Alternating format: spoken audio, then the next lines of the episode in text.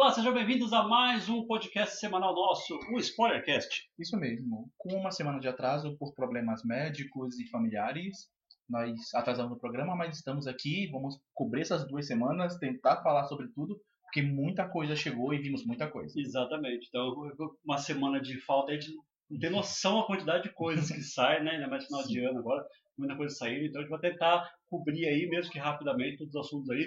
Desculpa se o programa ficar um pouquinho grande. Tem gente que gosta, né? Então, Você ter mais mais. que gosta do programa mais longo? Isso. Eu gosto de fazer programa mais longo. Você gosta? É porque eu fico com menos censura de ficar falando e, sabe, É, é, cortar as coisas no Você, meio. você não para, né? Você, você fala, A gente vai. fala pra Dedéu. É, se tiver no YouTube, dá um like, comenta alguma coisa. É, se estiver nos ouvindo pelo Spotify, vai lá no YouTube, conheça o nosso canal, a gente está em áudio e vídeo e sempre testando coisas novas, né? A gente teve duas semanas aí de problema de som, né? Ficou com o Isso. som Som um pouco ruim, se deu muito por isso. Estamos tentando mudar um pouco aqui a maneira que a gente capta o som. fazendo um teste, mesma coisa é, o cenário e assim vai. Aliás, Danilo, você sabia que a gente fez um ano semana passada? A gente fez um ano no ano A gente fez um ano, porque nosso primeiro programa foi no finalzinho de novembro. Então, no último programa que a gente gravou, era o programa de um ano. A gente estava fazendo um ano daquele dia. A gente deveria ter feito alguma coisa, É, né? falado alguma coisa, não fizemos nada. Então, no- nosso, nosso programa já tem mais de um ano aí continuamente. O máximo que a gente ficou sem gravar aí acho que foi duas semanas, Duas né? semanas. É, então, Na época que começou a pandemia, a gente não tinha, tava é, distância duas- e tal. a gente bateu um pouco a cabeça, mas cá estamos. Uhum. Finito. E.T. Home Phone. Voltamos com o nosso bloco de notícias, nosso tradicional bloco de notícias, para falar um pouco sobre o cinema e os serviços de streaming, no que chegou de novidades com relação a notícias. Fabiano, o que temos aí de importante nessa semana? Nessa semana. Nessas né? duas semanas. É, a coisa que impactou né, o mundo do audiovisual aí, é, por, por, acho que por ela ser um pouco grande, né, é a Ellen Page, que não chama mais Ellen Page, né? Isso. Ela assumiu sua transexualidade e agora se denomina Elliot Page. Exatamente. É, para quem não conhece, ela é a estrela de The Umbrella Academy, ela fez o filme dos X-Men, Concorreu ao Oscar por Juno. o Juno, acho que é o maior papel da, da carreira dela, Ela né? também fez um filme maravilhoso chamado Super, que as pessoas deveriam ver. Super, ela fez Talula, é, ela fez, fez um bocado de coisa. Assim, ela é bem importante e ela é uma, foi, sempre foi uma ativista pelos direitos homossexuais, né? Isso foi importante, foi importante para a carreira Sim. dela. Ela veio no Brasil quando o Bolsonaro era deputado entrevistar Isso, ele, né? entrevistou ele, a entrevista é bem engraçada, porque o Bolsonaro fala que daria em cima dela. e É, né? Mostra o quanto, o quanto ele era escroto, É. ele ainda é, né? É, é, é engraçado que as pessoas só, só conheceram ele da, da eleição, mas Isso. que ele tá um pouco mais antenado quando era maluco, Sabe já conhecia ele ele era. antes, né? Antes. E, e aí, agora, algumas perguntas ficam, né? O que vai acontecer? Por exemplo, no Umbrella Academy, ela continua com o papel igual? Isso, já foi confirmado isso. Ela continuará sendo mulher dentro de Umbrella Academy, uma mulher bissexual, como já havia sido apresentado na trama. Então, Elliot Page, um homem trans, vai interpretar uma mulher que já interpretava ela ao longo de dois últimos anos. Mas aí no crédito vai aparecer o, Isso, novo o nome novo dela. nome dela. E, Dele, no caso. Isso, dele, desculpa. E pro futuro? Você acha que ela vai continuar fazendo papéis femininos? Pois é, eu acho que ela, é- ela é bem capaz. Lembrando que outros atores já fizeram papéis de tipo, por exemplo, o Hilary Swank interpretou um homem trans no filme Garotos Não Choram, né? É totalmente diferente, né? Não. Ela é, é- ela é uma mulher cis interpretando um homem trans. Não, sim, sim, mas é, é diferente. No caso agora, a pergunta é, ela vai, ela vai ser um homem, Uhum. certo? Possivelmente ela mude a aparência dela, talvez ela faça uma transição, ou não. Eu acho que não. Eu acho que ela já se comportava de maneira um pouco masculinizada, porque as pessoas acompanham entrevistas, a maneira dela falar. Tipo, o fato é que ela é uma. é- Ela se, se parece com uma mulher bonita. Uhum. Isso é fato. Ela, ela tem a aparência de uma mulher atraente. Então você não associa ela com um homem por É. conta disso. Mas isso não indica que ela não seja, sabe? Então você acha que ela pode continuar pegando papéis femininos? Eu- Eu acho que sim, eu acho que ela depende de continuar pelos papéis femininos e isso até pode gerar bons papéis, sabe? Porque é uma visão interna. Quando, quando foi feito o Meninos Não Choram, a Hilary Swank fez, porque não tinha, né, um, um homem trans pra fazer aquele papel. Tipo, quem faria aquele papel? Não, é, Sabe? é, é, poderia pegar qual- qualquer, qualquer pessoa, mas não, não uma, um trans de verdade. né? Isso. Porque Não tinha. É mais complicado. E É. agora, tipo, nós temos uma vertente, um, um- um ator de peso que tem essa característica. É, e é de peso, né? Porque tem uma indicação ao Oscar, né? Isso. Porque a gente tem vários, vários outros atores e atrizes, né? Que, que tem, tem, tem, é, Mas é, são bem pequenos, né? Ela, ela é enorme, né? Ela é enorme. Ela é enorme. Como falamos, ela, Ele, ele, ele tá numa série grande na Netflix, uma série de grande notoriedade na Netflix, já concorreu ao Oscar, isso. e então acho que até dá mais visibilidade mais apoio, né, a, a- pessoas trans. Eu acho que é, eu fiquei pensando que pouca, pouca coisa ia mudar, que ela talvez não ia fazer uma ele mais uma vez, uma transição igual o Tammy. Tammy Gretchen, né, fez uma transição de hormônio, né? Exatamente. É, é, e eu, eu acredito que ela não passará, ele mais uma vez, passará por isso. Eu acho que não. Eu, eu, eu acho que ele é plenamente satisfeito com a aparência dele. Mas que é difícil a gente se acostumar. É, Sim, uma, uma é. hora, uma hora vamos. Por falar em Elliot Page, Fabiana, eu eu quero te falar. Você veria uma série com Elliot Page, Russell Crowe, Gerard Butler, Não, eu já, já, já coloca aí que eu quero ver. Kauba, Malcolm McDowell, David Tennant, Michelle Yeoh, você não deve conhecer, mas ela protagoniza o StarCraft Discovery, também sai da Netflix. Sim. E Jeffrey Rush, e protagonizado principalmente por Vin Diesel. Como assim? Me diz ela fazer série? Imagina. Vin Diesel é o protagonista da série que tem todo esse elenco. Imagina. Isso não vai acontecer. Essa série sai em 2021 e ela foi anunciada no Video Game Awards desse ano. Isso é Netflix? Não, não sabemos a plataforma que vai sair ainda. Temos apenas um trailer e é uma série animada. Ah, é uma animação. Ah, isso, isso é mais tranquilo, porque você não precisa juntar Não. toda essa galera, né? Porque a dificuldade de você fazer uma série com nomes tão pesados é, você juntar todo, todo essa, essa galera pra, pra gravar, né? E porque tem agenda, são, são caros, né? Tudo. Uma série animada é possível. É igual assim, ó, você veria uma série com Chris Evans, Chadwick Boseman, é, Benedict Cumberbatch, é, é, Samuel L. Jackson, então, e, e- grande elenco. É a série What If, que a, a. Disney vai lançar, que são episódios, né? Que a gente vai, vai falar já já, é, que são episódios, são, são animações que vão pegar heróis da Marvel, dublado pelos atores originais, né? Uhum, Isso. E em situações adversas, a gente vai comentar um pouco mais sobre ela na frente. Mas essa série chama-se Ark, a série animada. ARC. Isso, ARK. K. ARK. Ark é um jogo que saiu para PC há Ah. uns anos atrás. Por isso que anunciaram. que é um jogo de sobrevivência, e que no Videogame Awards anunciaram Ark 2, que vai ser continuação desse jogo, que vai ter uma campanha single player protagonizada pelo Vin Diesel, a campanha de Ark, e junto do novo jogo vai sair uma série animada com todo esse elenco participando. Interessante. Sim. E quinta-feira, a Disney é, fez uma reunião com os sócios é, pública. Isso. É- é- a Disney chamou isso de Disney Investor. Inve- é, investidores, dá, dá uma olhada aqui, ó, o que, a gente está Fazendo. tá fazendo. Então, assim, esse, esse impacto dessa, desse anúncio foi tão grande quanto lá atrás, quando a Marvel anunciou aquela série de filmes que faria Pantera Negra, que faria Capitã Marvel, que faria é, a saga do infinito, e anunciou um monte de filme, é, Guardiões da Galáxia 2 e assim por diante. Mencionou É. toda a fase 3 da Marvel, que é Isso. chamada de fase 3, né? Do começo ao fim. É isso. E aí isso pegou todo mundo. Caramba, explodiu a cabeça das pessoas. E aí agora foi, foi parecido. Só que foi Disney. Então ela não fez isso só com Marvel. Fez isso com Marvel, com Star Wars e com conteúdo Disney, né? pra uma coisa. O que a gente destacou aqui é principalmente. é, bom, tem, tem um conteúdo que é Disney, que é o filme Lightyear. Então vamos fazer um. um filme sobre a história do Buzz, né? Eu não entendi muito bem se vai pegar aquela vibe do desenho, em que o Buzz era de verdade, ou se vão pegar a vibe do Buzz brinquedo. Eu também não. E, e o fato é que dessa vez não é o Tim Allen que vai dublar ele, vai ser o Chris Evans, né? É. O- que, confesso que me tira um pouquinho. É, vamos ver, vamos ver. Pagando pra ver, né? Às vezes, é, eu, eu acho que isso aqui é conteúdo não, não pro cinema, mas pro, pro Disney Plus, né?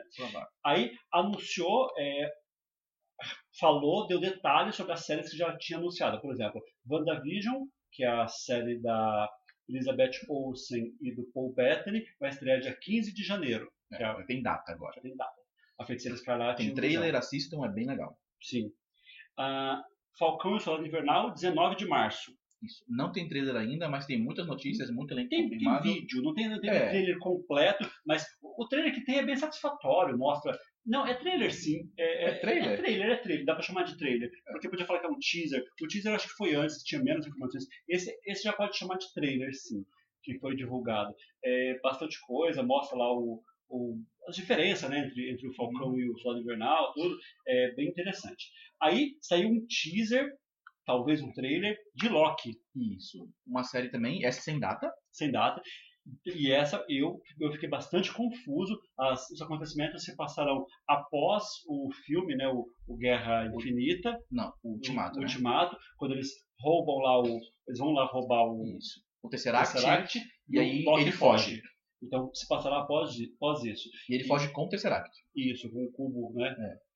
É, Bom, interessante. Aí o What If, né, é, tem, tem agora um trailer, porque até então a gente sabia que isso ia acontecer. E agora tem um trailer com bastante coisa. É, o Doutor Estranho parece que vai, vai ser quem vai vai dar amálgama, né, ele com a, com a joia do tempo, né, que fica, fica no, como chama o negócio dele? É o olho de Agamotto? Isso, o olho de Agamotto. O olho de. É, então, é, aí mostra, por exemplo, tem uma tem cena com a Capitão Britânia, né, que vai ser, ah, não, e se o Capitão América não tivesse existido Uhum. e tivesse sido uma inglesa, né, que É. assumiu o papel. Aí tem o tem uma cena com, com Pantera Negra, que acho que, se não me engano, se o Killmonger tivesse é, Se tornado Pantera. se tornar uma pantera, coisa assim. É, então tem bastante coisa interessante ali e falar que é uma série de desenhos, então é uma série de curtas, né? Pode ser. É, pra quem não conhece, o What If é uma série de quadrinhos da Marvel, ela existe dentro dos quadrinhos, e ela conta essas histórias desses esses cis, né? E se. Tanan. E eles vão transformar isso em animações, e nem todas vão ser baseadas em quadrinhos que existem, mas alguns serão baseados em quadrinhos que já existem, sabe, quase um para um e tal. Eu acho isso fantástico. Eu também gosto bastante da ideia, Sabe? né? ainda mais você colocar o elenco original, né? Sim. E isso ab- abre possibilidade para um monte de coisa, né? É, aliás, inclusive personagens que é muito difícil você fazer no cinema, você pode fazer aqui na animação, né? Sim. Miss Marvel com a, com a indiana, né? A Kamala Khan. Uhum. Então, foi, foi anunciada a atriz que vai fazer. Diz que nessa série vai ter participação da Mônica Rambeau também, que foi anunciada a atriz que vai fazer, que é uma atriz que fez Se a Rua Bill Falasse. É, Guardiões da Galáxia especial de Natal. Isso me deixou bastante intrigado. É. O que que é isso? É um curta. É, eles não, não falaram né, o que, que é, mas aqui certamente é um curta, é, igual, igual o Star Wars especial de Natal. Pessoas, não assistam Star Wars Especial de Natal. É Ah. uma das coisas mais vergonhosas da história do cinema. Acho que nem tem aonde assistir isso, né? Tem, Tem? Será Eu assisti. É, eu, eu- eu nunca vi. É, eu, aliás, eu não sei se eu coloquei na pauta, mas eu assisti o Lego Star Wars especial de Natal. Olha, É, tá no Disney Plus e eu conto com vocês um bloco de avaliação. Além disso, vai ter um filme, um- eu não sei se é um filme ou uma ação chamada. Ah, é uma série, uma, uma série chamada I Am Groot, né? Que é com o Groot, né? Como protagonista, eu acho que o Groot é adolescente, né? sim, que é a situação que ele está agora. Aí anunciaram o filme do Quarteto Fantástico, já tem diretor, é o mesmo diretor de Homem-Aranha 1 e o 2 dessa, dessa última fase, que é o John Watts. Gosta? Não, Não gosto dele. gosta dele? Eu, eu gostei do que ele fez. Eu né? não gosto. Você não gosta? Eu, eu diferente não gosto. É, é, Tem várias, várias ideias dele que eu acho interessantes, mas quando eu vejo na tela, eu. Eu acho que o primeiro funciona bastante. Tipo, o, o vilão, por exemplo, o, o Abutre. Quando você vê o Abutre, ele parece um vilão mecânico genérico. É. E beleza, eu não queria um Mas velho. o segundo melhorou, né? Isso. Eu não queria um velho de Colan, que nem o Abutre dos quadrinhos, por favor, não. Mas parecia algo muito genérico. Pareceu um pouco genérico, assim. É. Mas o segundo eu já gosto. Mas Pois é, o mistério. O mistério é um caso à parte, mas eu acho que o mistério é muito mais a composição do ator Sim. do que a direção. Mas eu acho que é, para esse, esse universo um pouco mais família, porque dessa vez eu acho que vão fazer um filme menos sério do que os dois primeiros tentaram ser- os, os anteriores tentaram ser. É, o primeiro eu já não acho tão sério. Não é, é um pouco menos É, o sério. primeiro é mais galhofa. tem o Chris Evans lá, meio canastrão, né? sabe? Não, ainda assim, O ele, segundo ele tentou se leva, sério. ele se leva a sério. O, o, o Acho que o primeiro se leva a se, sério. leva, se leva mais a sério do que deveria. O segundo menos, né, que tem a ameaça do, do é, Galactus, né? Isso, o surfista prateado e tal. É preciso prateado, ele não tem como ser brincalhão, tipo, não tem como se fazer humor com ele. Ele é um, tipo, é um filósofo que anda em cima de uma prancha de surf, pessoas. É isso, o surfista prateado. Ele é um filósofo e, e, cara, tanto que os quadrinhos do prateado são uma bosta por causa disso. É tipo um monte de filosofia e, e de filosofando os quadrinhos inteiros. Eu não gosto. Desculpa, quem gosta. Aqui é, eu perdi, não entendi direito, eu acho que é um filme do Invasão Secreta. Então vão fazer um filme que não vai ter um herói como protagonista, vai ser A Invasão Secreta. E esse filme está confirmado, Samuel Jackson e o é, Ben Me- Mendelsohn, que fez o Talos no filme da Capitã Marvel. Pois é. Invasão Secreta é uma série de quadrinhos que é bem famosa, que ela contém os Skrulls e os... Qual é o nome da outra raça? É, é- é o, que, é o que o Jude Law é no filme, né? Isso. Quando, São quando, duas quando, raças- quando che- quando chegar eu falo, os duas, azuis. duas os raças azuis. lutando, né? E uma delas tem a capacidade de mudar de forma, né? Então, tipo, é muito espionagem, sabe? Tem uma vibe de quadrinhos que tenta simular esses. Tipo, o quadrinho ele quer ser muito 007, sabe? Alguns pontos, e é bem divertido isso. Eu não sei como vamos fazer aqui, mas os quadrinhos são bem legais. O detalhe é que no filme da Capitã Marvel eles colocam os Skrulls como aliados. E nos quadrinhos, a maioria das vezes, eles são vilões. Sim, são né? vilões.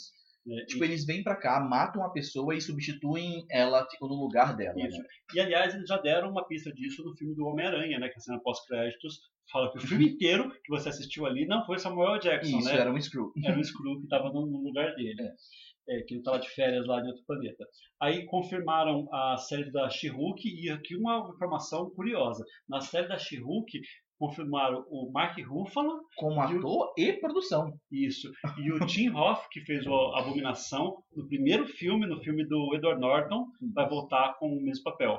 Então, deixa a gente no mínimo curioso, né? Sim. Principalmente porque eles estão levando. as- Eles, eles- eles tiraram uma dúvida que era, na minha cabeça, era muito frequente se o filme do Edward Norton era canon ou não dentro do MCU. É. E agora é oficial, É, ele é. é. Sabe? É, porque o, o General já tinha voltado e agora né, Isso. só falta evitar ele voltar que tá tudo certo. Sim. Aí é o legado do é, Tony Stark. Então anunciou uma série chamada Armor Wars, que é uma série que vai ser protagonizada pelo Don Cheadle, que é o máquina de combate. né? Isso, uma Então, série do Máquina de Combate. uma série do máquina de combate.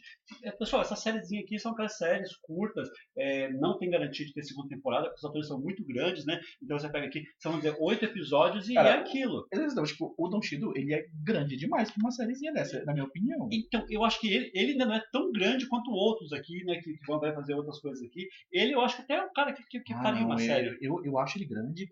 O, o- o do próprio é, Falcão Salário Invernal, eu acho os dois muito bem grandes. Então, mas se você for parar pra pensar, é, hoje não tem mais esse negócio do cara ser grande demais pra fazer série, né? Antigamente, por exemplo, Eu acho que tem, e, e, assim, as Você acha que tem? Tem. Deixa eu ver um exemplo. Westworld. Westworld se anunciou com Ed Harris e o. E o. É, é, Ed, Ed Harris, Ed Harris, né? E Ed Harris e o Anthony Hopkins. Anthony Hopkins. Mataram o Anthony Hopkins logo, mano. Porque É. vão ter que pagar ele uma segunda temporada. É. Sabe, tipo, um cara desse não vai fazer uma série ao longo dos Então, anos. é, o Nicolas Cage nunca fez uma série. Nunca fez uma série. O né? Nicolas- a primeira série que ele vai fazer vai ser o Tiger, Tiger King. aqui. Melhor série já feita. Já, nem a vi, já é minha série favorita. Já é. É, Só que aí você pega, por exemplo, o Benedict Cumberbatch. Ele, é- ele é muito grande pra fazer uma série. Eu acho que sim. Ele já fez Sherlock. Mas Sherlock é diferente, né? É uma série de três episódios. Então, que teve 200 temporadas. Quatro, Que- quatro temporadas. É, é uma temporada a cada três anos. É, então, mas, mas voltou. então, A série, a, série, a série voltou. Então, assim, E aí, quando ele começou a Sherlock, ele não era grande. Essa é a questão. As pessoas não, é que as pessoas não lembram. Ant- Anthony Mack é grande? Anthony Mack protagonizou é, ano passado aí aquela série do. que Eles mudam de corpo. É essa de ficção científica que o cara, cada temporada Ah, é. é. um, é um ator. É o Altered Carbon. Isso. Então, assim, Mas também morreu, né? É, toda temporada o cara morre É, e substitui. Então, então, assim, eu acho que não, é, o, o, não tem ninguém grande o suficiente para não fazer uma série hoje em dia. Porque é muito dinheiro que as séries estão colocando tem no negócio. É a mesma, coisa de filme. É, Lembrando que Kevin Spacey, acho que foi o primeiro grande nome que entrou numa série que era pra ser contínua e seriada. Né? foi, né? Lógico que Kevin Spacey não é mais foi. o que era antes. Foi, foi. Foi, Isso. foi continua de ser seriada. Ele fez tipo quatro temporadas de uma série, como protagonista em todos os episódios. E produtor. Isso. Aí, aí eu tava falando do legado do Homem de Ferro, então. Armor Wars e Iron Heart. Ironheart, eu gosto do quadrinho dela. As pessoas não gostam, ela é meio infame entre os fãs de quadrinhos. Eu gosto, eu acho ela uma protagonista É, legal. o pessoal implica porque é negra, né? É, tipo, uma mulher, Mulher negra. negra. É, uma mulher negra que conseguiu fazer uma armadura que nem de longe é tão boa quanto o Homem de Ferro, mas quando Aqui vai ser diferente, né? você acha que vai, Ah, com certeza. Aqui ela vai, vai, vai fazer um protótipo, vai fazer alguma coisa, aí vão vai falar, ser apadrinhada. vai falar, vem, vem, vem, vem cá, filha, tem uma tecnologia aqui pra você usar. E, ela, e, vão, e vão usar toda a tecnologia do Stark nela. É, provável. É, além disso, anunciaram algumas coisas de Star Wars. Né? Eu acho que a coisa mais impactante assim que anunciaram de Star Wars foi que confirmaram que a série do Kenobi, né, Obi vai chamar Obi-Wan Kenobi, que é a protagonista do Ivan McGregor, a gente já sabia. Só que aí, quem vai fazer o Darth Vader na série vai ser o Hayden Christensen. Hayden Christensen. Ele vai voltar como Darth Darth Vader. Vader. Então, a questão é, é, Vai voltar fantasma? Vai ser antes ou depois do Vingança do Sith? Vai, então vai ser após a vingança do ele já vai, estar- vai E antes do Nova Esperança. E antes do Nova Esperança. Então, é o Darth Vader de máscara. Fica que se tirar a máscara, tá o Ruivão embaixo. Certo? Então, assim, é bem simples. É um ator de corpo, igual o Pedro Pascal fica fazendo Mandalorian. Né? Que o Pedro Pascal, é, até agora, acho que em dois episódios ele tirou a É máscara, né? sempre no penúltimo episódio de cada No temporada. penúltimo episódio, né? Desculpa o spoiler, pessoal, mas no penúltimo episódio de cada temporada Ele, acontece ele a cena. tira. É, é, dessa vez acho que durou um pouco mais a Sim. cena, né? Teve, teve interpretação, que não foi, foi, foi muito rapidinho, nessa temporada teve. É, mas ele passa a temporada inteira só, só com a voz dele ali. E a voz do Darth Vader, ela precisa de sintetizador para fazer ela, né? Então, assim, a voz não importa a interpretação dele. A minha maior dúvida nem é a volta do Hayden Christensen. Minha maior dúvida é a volta do Mufasa. Não vai voltar. Pois é. Eu Acho que vão jogar dele. Mas isso não vai ficar ruim, porque o Darth Vader, ele é todo feito de computador, é o que eu tô dizendo. Não importa você colocar alguém dentro da armadura, é só, é só flavor Não. você saber que é o Hayden mas Christensen é, mas dentro. a minha questão é justamente a voz dele. A voz dele é muito imponente. Então, mas, mas é, é sintetizador. Você, a- ao criar uma voz, nos primeiros ainda tudo bem, que, mas é, é, já criaram uma entonação, alguma coisa, que você não, não precisa. Você pode pôr qualquer pessoa ali, você põe para fazer aquela entonação e depois põe sintetizador. Ah, Você, você faz a voz do cara. Eu queria Mufasa. com Computador. Darth Vader. Tudo computador. É igual, é igual a, a MC Melody cantando. Então É. pra que chamar o Hayden Christensen? Só flavor, eu tô dizendo pra você. Não você podia pôr qualquer pessoa ali dentro. É só pra dizer. E em alguma cena vão fazer ele tirar, não sei o que, vão mostrar. Aí vai mostrar que há um, um pedaço da cara dele ali zo- zoada, né? É, então é isso. É só, é só, só pra agradar os fãs. Eu até nem sei se vai ter tanta cena dele assim, porque às vezes você não pode ficar colocando ele a série inteira. É. É uma, uma ou duas cenas. É igual a. Ah, é. Anunciaram uma série da Sokatano. Isso, vai ter. Vai ter. Não, legal? anunciaram sé- cinco séries. De Star Wars, né? Isso, Star Wars. Tem o. Aquela do Andor que tinha sido anunciada. Isso, aí tem um que é de, de rebeliados, né? Isso. Rebelião alguma coisa. Isso. Aí é Sokatano, Nova República. o. Obi-Wan Kenobi. Tem duas séries que vai se passar, que são spin-offs de The Mandalorian, né? A da Sokatana e mais uma. Vai se passar no mesmo tempo de Isso, The Renegados Mandalorian. da Nova República. Essa, essa nova, né? Isso. E estão falando que o protagonista, o, o, o cara importante do sétimo episódio de- de- de- vai estar nessa série também, né? Aquele cara que fugiu. Isso. Sim. É, Achei aliás, um ótimo personagem, por sinal. aliás, quem não está fazendo ainda, quem não está assistindo The Mandalorian, não perca mais seu tempo. É isso de notícias. A gente já está 20 minutos aqui falando Desculpa, de notícias. pessoas. Então, próximo bloco, o que chegou nos cinemas nas últimas duas semanas. Ao infinito e além! Voltamos com o nosso bloco de cinemas e algumas coisas aqui que tinham saído e voltaram. E, e trazemos aqui, eu acho que o primeiro filme que é o mais importante da semana, que é Trolls 2. Trolls 2. Então, Trolls, Trolls 2, ele é, já tinha chegado no. Engraçado ele já tinha chegado pra gente nos streamings e Isso. ainda assim chegou no cinema também, né? Isso. É, Trolls 2, eu não sei o que, que é. Não assisti o primeiro. É uma animação, né? É uma animação, é, mas é, não me diz nada isso aqui, não. Só lembrando que existia um outro filme chamado Trolls 2. Eu acho que essa notícia é mais importante do que a chegada. Caramba, Que é considerado o pior filme já feito na história da humanidade. caramba. E eu assisti esse filme e é maravilhoso. Eu acho que o pior filme que fez da humanidade é o que saiu recentemente, que chama é, Donald Trump contra os alienígenas, alguma coisa assim. Nossa, eu não vi isso. Nossa, Trump versus Alien, alguma coisa assim. Os caras inventam cada coisa. É tipo esse filme caseiro. É, Freak, no corpo de um assassino. Isso é um filme com Vince, Vince Vaughn, é, que interpreta um assassino, e aquela menina que fez, que eu não sei o nome dela, que fez é, Society. Ah, é. Sabe aquela loirinha que fez Society? Ela tá fazendo bastante coisa agora, acho, acho que ela foi anunciada também em alguma dessas coisas da, da Marvel aqui que a gente falou. É, então, Freak no corpo de um assassino, ela vai entrar na, é o filme da Blumhouse, né, de filme barato, baixo orçamento, que ela vai interpretar lá uma menina que está no corpo do Vince Vaughn. Amizade Maldita. Não? É, Amizade com Z maiúsculo, Maldita. É, é um filme que a criança ela vê, ela tem um amigo imaginário, que é o Z. Né? E esse amigo imaginário é muito terrível e é um filme assustador que vai te assustar. 10 horas para o Natal. Você acabou de dar o, o, o enredo de Babadook, e Babadook é um filmaço. Babadook é um filmaço? É. Talvez, talvez uma refilmagem de Babadook. É. É, Ah. possível. Você É acha? bem possível. É, 10 Horas para o Natal é um filme de Natal com o Luiz Lobianco, é, que é pai de umas crianças, e as crianças estão desesperadas por causa que o Natal está chegando, elas vão na 25 de março. Interessante. Você acha que o Luiz Lobianco é o novo gordo fofo do cinema? Agora que o Ano Rassum não é mais o gordo fofo do cinema? Ah, eu gosto do Luiz Lobianco, hein? só que ele, ele se mete em cada furada. Ele fez um dos piores filmes que eu já assisti na minha vida, que chama é, negócio, negócio da China, alguma coisa assim, com a Regina Casé. É, os, os protagonistas do filme é Regina Casé e o Xande de Pilares, do aquele cantor de pagode. Meu Deus do céu, quem foi o diretor de elenco nesse negócio? Não sei. E o Luiz Lobianco lá, é tipo, quando eu vi o nome dele, eu eu me empolgo. Na época a gente tava bem no auge, no Porta dos Fundos. ah, preocupante. M8, quando a morte socorre a vida. Não viu nada sobre isso também? Ah, esse aqui é um menino negro que vai estudar medicina. Na favela. Ah, eu vi isso. Você viu isso? Aí, parece interessante, não parece? Sim, parece E, a- interessante. e aí ele percebe que todos os corpos que o pessoal estuda na faculdade são de negros, né? É, e aí ele começa a se questionar, né? Que fala que ele se parece mais com quem está ali do que com os, os colegas dele, né? É, parece interessante isso aqui, né? Falar sobre racismo, falar Sim. sobre... é, achei, achei curioso isso aqui. Eu, talvez que eu mais me empolguei para assistir. Poderoso Chefão, Desfecho. Isso é uma péssima ideia. Desculpa falar, mas se você, você acha que isso é uma boa ideia, isso é uma péssima ideia. É um remake... É um remake não, do não, não, 3. desculpa, desculpa, não é remake. Remake teria que Isso. gravar de novo, não. É uma nova versão, uma Um versão do corte, diretor. é. Isso, um novo corte do Poderoso Chefão 3. Que é o pior de todos. Isso, é ruim. Não é ruim.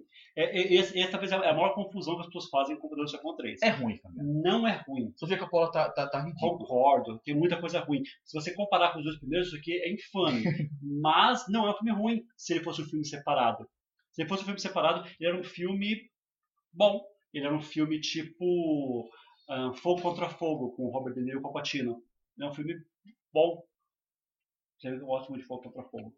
É, esse filme curioso é que ele estreou no cinema e eu pesquisei essa semana e eu não achei mais ele em cartaz. Então ele já, já só ficou uma semana em cartaz. Já tem disponível para locação na Apple. Todos os mortos. Meu pulo, esqueci que é isso aqui, não importa. É, Mulher Maravilha anteciparam a estreia, que vai ser na semana que vem, e ela vai estrear um dia antes da semana que vem. Ela vai estrear na quarta-feira, 16. Olha só, pessoas. Pra quem não lembra, os filmes estreavam no Brasil numa sexta. Isso. E aí depois convencionou-se a estrear nas quintas. Quinta. E agora parece que Mulher Maravilha quer mudar esse paradigma. Então, não é que ela quer mudar, é porque é uma janela muito pequena que esse filme vai ter de cinema. Porque esse filme vai sair para locação. Uhum. Então, eles anteciparam um dia para ter um dia mais de cinema. Eu, de- não, eu, eu- eu devia ter falado isso no bloco de notícias, mas eu queria falar um assunto importante aqui. Bem importante, na verdade. Denis Villeneuve. Denis Villeneuve, não sei como as pessoas pronunciam. Diretor francês que eu amo.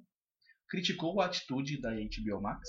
Da, da Warner em geral. Isso. Da Warner. É, do grupo Warner, do grupo AT&T, né? Não. É, é, AT&T. Isso. De, porque ano que vem eles pretendem lançar os filmes simultaneamente no cinema e no streaming HBO Max. O resumo disso aqui é, no mesmo dia que o filme estrear no cinema, ele vai estar disponível para você fazer torrent. Isso. o fato é que ele ficou puto. E não só ele, Aqui, aqui no Brasil, torrent é como a gente chama a locação, né? É. ele ficou bem chateado. O, o Christopher Nolan se pronunciou sobre isso também. Tá chateado também tá também. puto. E eu não Pessoal, sei. E galera, eles não são, não é assim, ó. Não é que o Spielberg, que tá em outro lugar, falou isso. Não, não. São dois contratados da Warner. Que fez- Exatamente. fizeram os últimos filmes dela pela Warner. O Villeneuve tá fazendo Duna agora, já tinha feito antes o Blade Runner. E o, e o Dr. Tenet lá, o Nolan, ele faz todos os filmes dele pela Warner. Warner. Então, é, é engraçado. Essas pessoas estão criticando uma decisão corporativa da empresa da qual eles fazem parte. Então, por quê? Porque muita gente está identificando isso como o início do fim do cinema. Mas eu já falei, eu- É. ano passado, quando a gente começou esse canal, eu havia falado isso, É, que, tipo, o cinema, e isso não tinha pandemia, não tinha Isso. nada. Eu já falava, o streaming vai, de pouquinho em pouquinho, substituir o cinema e o cinema vai Isso. virar algo é, é, E eu, cult. e eu sempre defendi que os, é, a- o segredo do cinema é a janela. É isso. Mas é isso que esses diretores estão falando. É isso mesmo. O segredo do cinema é a janela. Ah, que a tela é grande, que o som é bom. Meu, balela. É janela. Se você estreia um filme hoje e fala assim, ó, segunda-feira ele vai estar disponível para locação, tudo bem, se você consegue ir no cinema aquele final de semana, bom, mas você não vai ter mais três, quatro semanas de exibição do filme, né? Você vai ter aquele final de semana, porque no outro final de semana já vai estar na mão o filme, as pessoas não vão no cinema assistir. É só se já tiver marcado, comprar ingresso, uma coisa assim. É, vai ser exceção. E, e aí eu fiz a conta comigo. Eu adoro no cinema, eu adoro.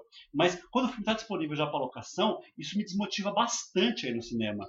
Porque eu quero ver o filme antes. Em primeiro lugar, porque o filme é caro. É, O cinema é caro. Isso, o cinema é muito caro. Eu acho o cinema muito caro, principalmente no Brasil. Já vimos falar sobre isso quando a gente fez a notícia sobre Mulan, tipo, lá nos Estados Unidos, geralmente o cinema é 20 dólares e Mulan saiu por 30 e a galera ficou puta. 20 dólares já é um preço caro mesmo pro público americano. E pra gente, o- tipo, tem sessões de cinema que são 50 reais aqui em São Paulo. Isso. Tipo, é muito caro, tá caro. sabe? A gente pode, quando vai assistir aquele filme Jogador Número 1, um, que a gente foi passar IMAX, IMAX com som não sei o quê. pagamos não sei o quê. 50 reais Foi ainda. mais. Foi mais? Foi mais, foi caríssimo. Foi tipo 70 reais. É, tem- assim, e eu, eu acho que o que tá matando o cinema é que menos público vai ao cinema, então eles têm que aumentar o preço do ingresso para poder ter o mesmo lucro do que eles estão investindo, porque manter um cinema num shopping não é barato. E isso tá afastando as pessoas e vai virar um ciclo. Isso. E, tipo, um ciclo vai prejudicar cada vez mais o cinema e vai, na minha opinião, tornar ele algo para poucos, sabe? Tipo, ah, eu tenho condições de pagar sem conto numa sessão de cinema, eu vou lá porque é cool ir pro cinema. Não porque é- ir pro cinema é a maneira correta, entre aspas, de ver uma obra, sabe? Nós vimos o, o, o nosso amigo, é, o diretor lá do irlandês, criticar, né, essa atitude de streaming de Scorsese. Scorsese e depois lançar um filme dentro do streaming também, né? né? É o que tem pra hoje. Pessoal, eu dei uma informação errada semana passada. O filme Enquanto Estivermos Juntos, eu coloquei ele no balaio dos filmes nacionais, porque tinha três filmes nacionais seguidos lá. Mas Enquanto Estivermos Juntos não é um filme nacional. Ele é um filme é, meio comédia romântica, meio. é, não, não é comédia romântica, meio drama romântico, meio. ah, a Culpa das Estrelas, vamos dizer assim. Filme com, com, protagonizado por pessoas jovens, não sei o que, tem um dramazinho romântico lá. Enquanto estivermos juntos. Esse filme ainda está em cartaz no Brasil. Parece um filme escrito pelo Nicholas Spark. Tipo isso. É, talvez seja.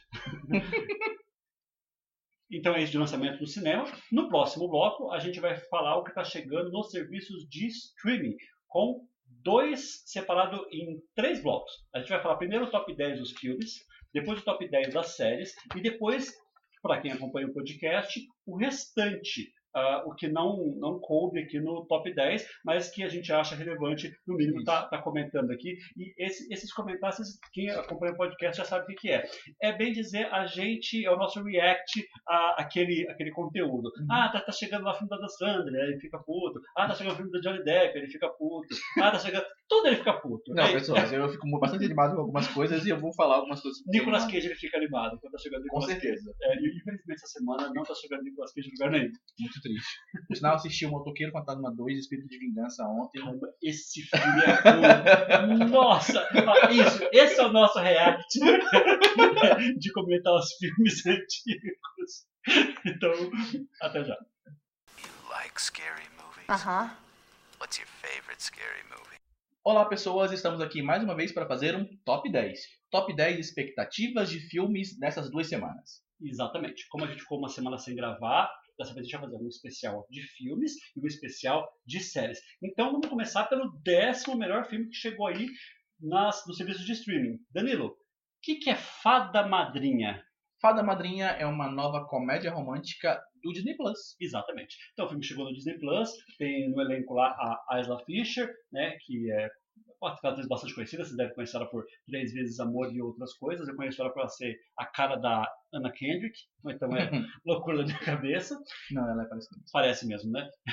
É, então é aqueles filmes, né? Filme mais um pouco mais infantil, mas como, como tem elenco, como é um lançamento novo no Brasil, a gente não conhecia, parece interessante, né? Sim, eu vou assistir pelo menos. Eu também vou assistir. Tem que fazer valer o dinheiro que eu tô pagando no Disney Plus. Eu Exatamente. sempre penso isso. Exatamente. E o nono filme de expectativa é Sou Sua Mulher, estreia de filme da Amazon. Exatamente. Sou Sua Mulher é um filme com a Rachel Brosnahan. É a protagonista de é, aquela série de comédia muito boa, Marvelous Miss Maisel. Eu, eu adoro essa menina. Não, ela é muito boa, muito, muito, muito boa. Eu, eu tava recusando assistir Marvelous Miss Maisel, aí o Fabiano ficou me convencendo a assistir. E eu, eu vi que tinha Tony Shalhoub, que é um ator que eu adoro, e eu assisti, e eu matei as três temporadas e eu amo elas. É, não, é, é, é impossível você assistir essa série e não apaixonar. E agora tá fazendo um papel mais sério um pouco. É, tem, deu a entender lá que ela tem um marido, é, tem alguma coisa na empresa, é, um problema financeiro, e ela tem que defender a, o bebê deles. Então, Sou Sua Mulher é um filme é, meio de ação, meio de suspense ali, que é um lançamento 2020 aí, que está chegando na Amazon e Netflix no Brasil. Isso mesmo. Nosso oitavo lugar, Safety. Esse da Disney Plus. Disney Plus. Então, é, Safety é aqueles filmes de esporte, mais uh, uma Motivacional. lição motivacional, uma lição de vida, alguma coisa assim.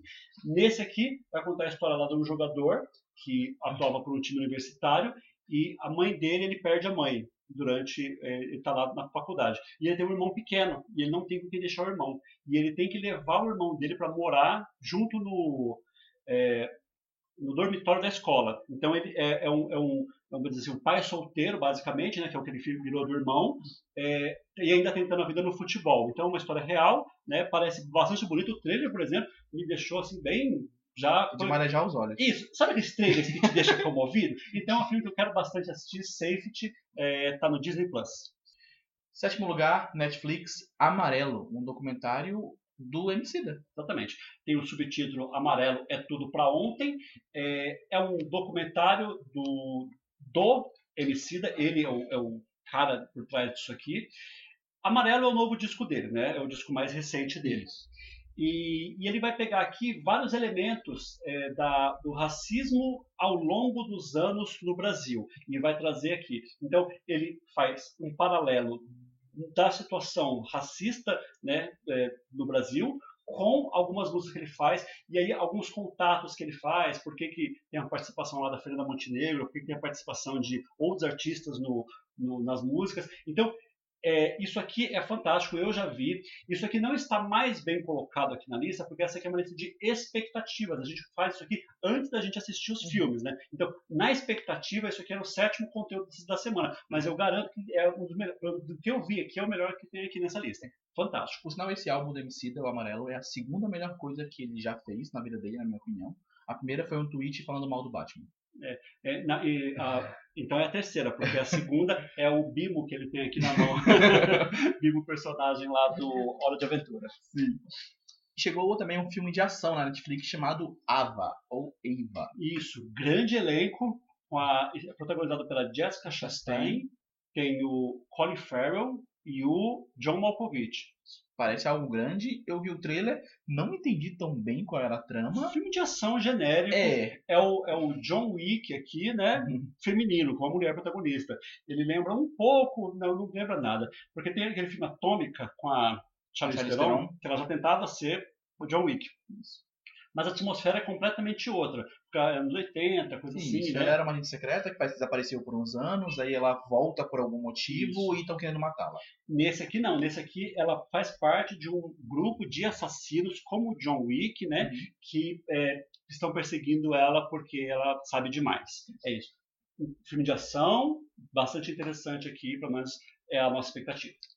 E em quinto lugar, o Adam Sandler brasileiro, Tudo Bem no Natal que vem. É, é, tudo bem, Natal que vem, a nova comédia do Hassum, né? Que é um cara que dá muito dinheiro no cinema, sempre deu, né? E dessa vez o filme dele é pela Netflix, né? Então, isso aqui, se tivesse no cinema, era um dos grandes grandes bilheterias do ano. Então, Não, isso tá em primeiro. Ficou em primeiro lugar no, no Netflix tipo, por umas duas semanas. é, Caiu agora para um outro conteúdo, mas ficou em primeiro lugar no Netflix por Bastante muito tempo. tempo. de qualquer forma, é um grande lançamento e eu acho que é um dos filmes obrigatórios. É, depois, no nosso podcast, para quem está acompanhando aqui pelo Brilho Eterno, a gente vai fazer uma avaliação no nosso programa 43. E em quarto lugar, Festa de Formatura. Festa de Formatura, aquele filme The Prom, que Isso. é do Ryan Murphy, que a Isso. gente tinha comentado, né? Lá atrás, ah, vai ser filme do Ryan Murphy, Isso. Tem grande um, elenco. tem um programa do Ryan Murphy especial, assistam, é muito bom. Sim. É, aqui tem dois nomes muito pesados no elenco, que é a Nicole Kidman e a Meryl Streep, né? Isso. Então esse filme aqui, musical, grande produção, atrizes fortes. Quando foi anunciado lá atrás, o pessoal falou, hum, um cheirinho de Oscar ali, Uhum. tudo. Depois, quando o pessoal saiu as primeiras coisas, falou, talvez não é para tudo isso, né? Então assim, é, mas não deixa de ser um dos grandes lançamentos do ano da Netflix, já colocou um bocado de dinheiro aqui, tudo. É, é um filme que eu acho que bastante gente está interessado em ver. Quem ainda não sabe sobre esse filme chama Festa de Formatura. É um grupo de atores da Broadway que estão fracassados, que estão mal na Broadway. Que eles falam assim: para a gente se recuperar, a gente precisa defender uma causa. Que causa que a gente vai defender? Aí eles vê lá que uma menina homossexual está tendo preconceito na escola, né? Do, questão do baile de formatura. Aí falam, não, então vamos fazer um baile de formatura para essa garota. Mas os interesses deles são egoístas. Então, no filme lá, é, é a- é o que, que vai acontecer com eles, com os interesses egoístas, mas a menina passando um pro- problema real na escola. Em terceiro lugar, da Amazon, Sound of Metal. E veio no Brasil como o Som do Silêncio, O né? som do silêncio? Isso. O som do metal? O Som do Silêncio. Ah, não fizeram isso. Fizeram. Ah, pode, pode ser. Mas pode ser. Se bem que é um spoilerzinho do filme. Porque o baterista ele é surdo. Isso. O nome do filme no Brasil é O Som do Silêncio. O som do silêncio mesmo. É, o som do metal, Sound Sound of Metal, é a história do baterista que está perdendo a audição. Né? É, esse filme aqui, ele continua no radar de muitos para, para, para as premiações. Esse filme aqui eu estou bastante curioso para ver ele, não consegui ver ainda, mas né, é um dos grandes filmes do ano aí para para tudo. É, esse filme tem a Olivia Cook, que é aquela menina que fez Bates Motel. Uhum. Gosto. E jogador número um, né? É, gosto, gosto dela. Em segundo lugar, vindo aí pela Disney, nós temos Mulan. Mulan. Mulan, é, ele, ele não é bem novo É. só para quem acompanha, para quem, quem pratica pirataria. Porque para quem consome conteúdos legais, ele não Ele saiu. só chegou agora. Só chegou agora. Ele não chegou no cinema. Tanto que eu só vi agora. Exatamente. Ele não chegou no cinema. É, da- Danilo, por exemplo, você nunca baixa nada, né? Não. Você é uma pessoa que. uma pessoa direita, né? Eu talvez não seja tão certinho assim, né? É, então, Mulan é, é um dos grandes filmes do ano. A gente anunciou, falou lá atrás, qual as expectativas de 2020? A gente falou, Mulan, inclusive, estava bem animado, bem, bem empolgado para ele, né? Bom, de- depois na avaliação você conta lá o que você achou. Mas, é, grande elenco, né? É, Jet Li, grande elenco. Você viu como você achou o Jet Li no filme? Achei. Eu tive grande dificuldade para achar ele, só achei ele depois que terminei de assistir. Eu vi Sério? no crédito o nome dele e falei, oi, Jet Li aonde? Aí eu fui procurar ele. Ah. Eu achei Jatili, achei Donnie Yen. Sim, né? É, é um dos grandes filmes do ano. Obrigatório, tá na Disney Plus. E em primeiríssimo lugar, né, eu acho que o filme mais importante da semana, talvez uma das estreias mais importantes para as premiações do ano que vem, Mank. Mank, o novo filme aí do David, David Fincher, protagonizado pelo Gary Oldman, com atuações da Amanda Seyfried, do Charles Dance, É, Lily Collins. Lily Collins. Então, é, filme, filme gigante, Sim. né? É, produção, filme preto, preto e branco, aqueles filmes, aqueles filmes assim que, isso aqui, ó, tá cheirinho de Oscar, sabe? É. Então, esse aqui, ele pode até, vamos dizer assim, que ele não seja tão bom, depois alguém é, lá na frente descubra isso, mas aí no mínimo nas categorias técnicas esse filme aqui com certeza vai ser. Mas ainda mais por ter pouco filme, é muito difícil esse filme não, não ser um dos melhores filmes do ano, né? Não vai ser. Independente do, da- do termo de qualidade geral dele, ele, ele já vai estar lá em várias premiações. Tipo, fotografia, montagem, essas coisas, ele tá Sim. divino, assim. E como sabe? tem tem quase 10 vagas lá para melhor filme, É. você viu que mudou o Oscar? O ano que vem vai ser 10 filmes de verdade? 10 filmes de verdade. De verdade, porque até Vão, agora então, empu- vão empurrar o, o- o- se, se não tiver. Porque antes era um coro, né? Tinha que ter um, mínimo de, de, de, Pra de esse ano é votos. assim ainda. É, Pra, esse Oscar vai ser assim. Pro Oscar, próximo depois aí vão empurrar qualquer pessoa que esteja ali pra trás, independente do coro que ela esteja. vai fechar 10. Então é isso. Esses são os 10 principais filmes da semana. Então continue acompanhando o canal que logo a gente vai fazer o top das 10 séries. Isso mesmo. Estamos aqui de volta, dessa vez com o top 10 de séries. Isso. Séries que estão chegando no serviço de streaming e vamos fazer nossa expectativa do décimo até o primeiro do que estamos esperando dessas séries. Exatamente. E aqui também conta novas temporadas de séries, tá, pessoas? Então, o que che- qualquer coisa que tenha chegado relativo a séries. Uhum. Novas, velhas. E em décimo lugar eu coloquei aqui uma série velha. Bem velha. bem velha. É série que passou muito tempo na Netflix, mas hoje, se você quer assistir a melhor série de todos os tempos, que é Lost, aonde você vai assistir? Amazon Prime Video agora tem as seis temporadas de Lost pra você se perder lá. Exatamente. Ah, ele fez um trocadilho de Lost pra se perder. Que engraçado. Humor inteligente, pessoal. Só veio aqui. Muito bem. Então, é, para quem não viu Lost ainda, o lugar agora não é mais na Netflix, é na Amazon. É, elas vão- se não já saíram, acho que já saíram da, da Netflix, então a gente consegue ver na Amazon. É uma série fantástica, uma série muito importante, tá cheia de problema. Olha, ela mudou a maneira que as pessoas assistem série. Isso, é, é uma série cheia de problemas, mas é, eu apresentei para minha mulher que para ela, pra ela assistir e ela gostou, ela achou bem satisfatório, né? Gostou do final, inclusive, depois a gente conversou sobre o final, ela, Ela tá errada. ela entendeu o final, então você, você, você não gosta porque você não entendeu. É, é, desculpa para quem não gosta de, Isso é do uma final. série longa, 20 e poucos episódios de uma hora. Nossa, Não, mano, então, muito é- de linguiça. É, não, não tem tantos não. É, é, acaba diminuindo depois. Em nono lugar, Big Mouth. que é isso? Isso é uma animação original Netflix, né? Para quem não sabe, é uma animação sobre adolescentes que tem amigos imaginários para ensiná-los sobre sexualidade, sobre bullying, sobre assuntos variados da adolescência. Chegou a quarta temporada. Já assistiu alguma coisa anterior? Já assisti, eu assisti a primeira e a segunda temporada. Não vi a Sim. terceira, né? A primeira e a segunda tem ali a dublagem do Jordan Peele e tal, é, é bem legal. Eu, eu acho que é importante porque ela é uma, uma série interessante para adolescente. Se você tá aí na faixa entre 14 e 18 anos, você vai se identificar muito com as situações expressas na série, sabe? Então eu acho que pra, é- ela é voltada para esse público, eu vi, mas ela tem um público-alvo É, específico. mas é um pouquinho pesada, né? Sim. É. É, Mas eu acho que adolescentes, de modo geral, tipo, vão descobrir a sexualidade, vão descobrir as coisas de, de Mas eu acho forma. que a censura dela, ela, apesar de ela ser feita para adolescente, a censura dela é um pouco mais alta. Você acha? Acho, tem eu, quase, eu, eu, acho que ela deve ter, tipo, 13 anos. Só isso, tem umas Eu coisinhas, acho. tem umas coisinhas pesadas ali, né? Mas, tipo, nada explícito, né? Nada explícito. Tá. Não, é- é- tem muito linguajar, mas nada é mostrado. É, a Amazon trouxe uma série chamada Stump Town. Danilo, quem que é Colby, Colby Smulders? Cobb Smulders, pra quem não sabe, é a Robin de How I Met Your Mother. Exatamente. E ela também é uma agente nos filmes dos Vingadores. Maria Hill. Maria Hill. Era a gente Maria Hill. Ela é a parceira do Nick Fury Isso. nos filmes do- dos Vingadores. É, essa é uma série genérica daquelas é, de policial e eu digo que não foi a Amazon que fez isso, que ela trouxe, porque essa série está marcada como 2020. Então eu falei, nossa, eu acho que é conteúdo novo, que é que é original Amazon, mas tem 20 episódios da primeira temporada lá, tem, sei lá, 21, 18, tem um número muito alto, então eu deduzo que é uma série para televisão que a Amazon trouxe trouxe. para o Brasil. Provável. É, fiquei. Essa aqui, sem brincadeira nenhuma. Eu dei play, eu ouvi, eu, assim, eu não cheguei a ver a cara da protagonista. De eu ver a música tocando, a câmera se mexendo, eu parei e falei, eu já entendi o que é isso. De verdade, eu não. Eu, eu vi, tipo 15 segundos disso aqui e pra mim já foi o suficiente. É um tipo de conteúdo que eu não assisto. Mas tem gente que gosta. O pessoal adora Lucifer, né? É, faz, diz faz sucesso aí. Diz, Então, pra fã de Lucifer, tá aí um ótimo conteúdo. Sétimo lugar, filmes que marcaram época. Natal.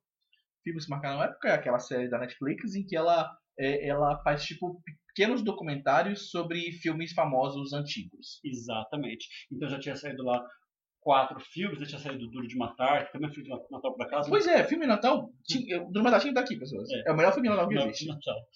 Já tinha saído outros filmes, e aí agora se lançou com mais dois, dois episódios. Lançou o episódio do, daquele filme com o Will Ferrell, de Natal do Duende, Que é horrível, mas. que é um Duende de Nova York, se não, É. se eu não me engano. E saiu um episódio do filme do Tim Burton, que não é do Tim Burton. Do Jack. Isso, é o Estranho Mundo Jack no Brasil. O nome Perfeito. original é Nightmare Before Christmas. Exatamente. Então, essa é a explicação por que isso é um filme de Natal. Isso. É, então é isso. Então é aquele documentário que mostra como o filme foi feito.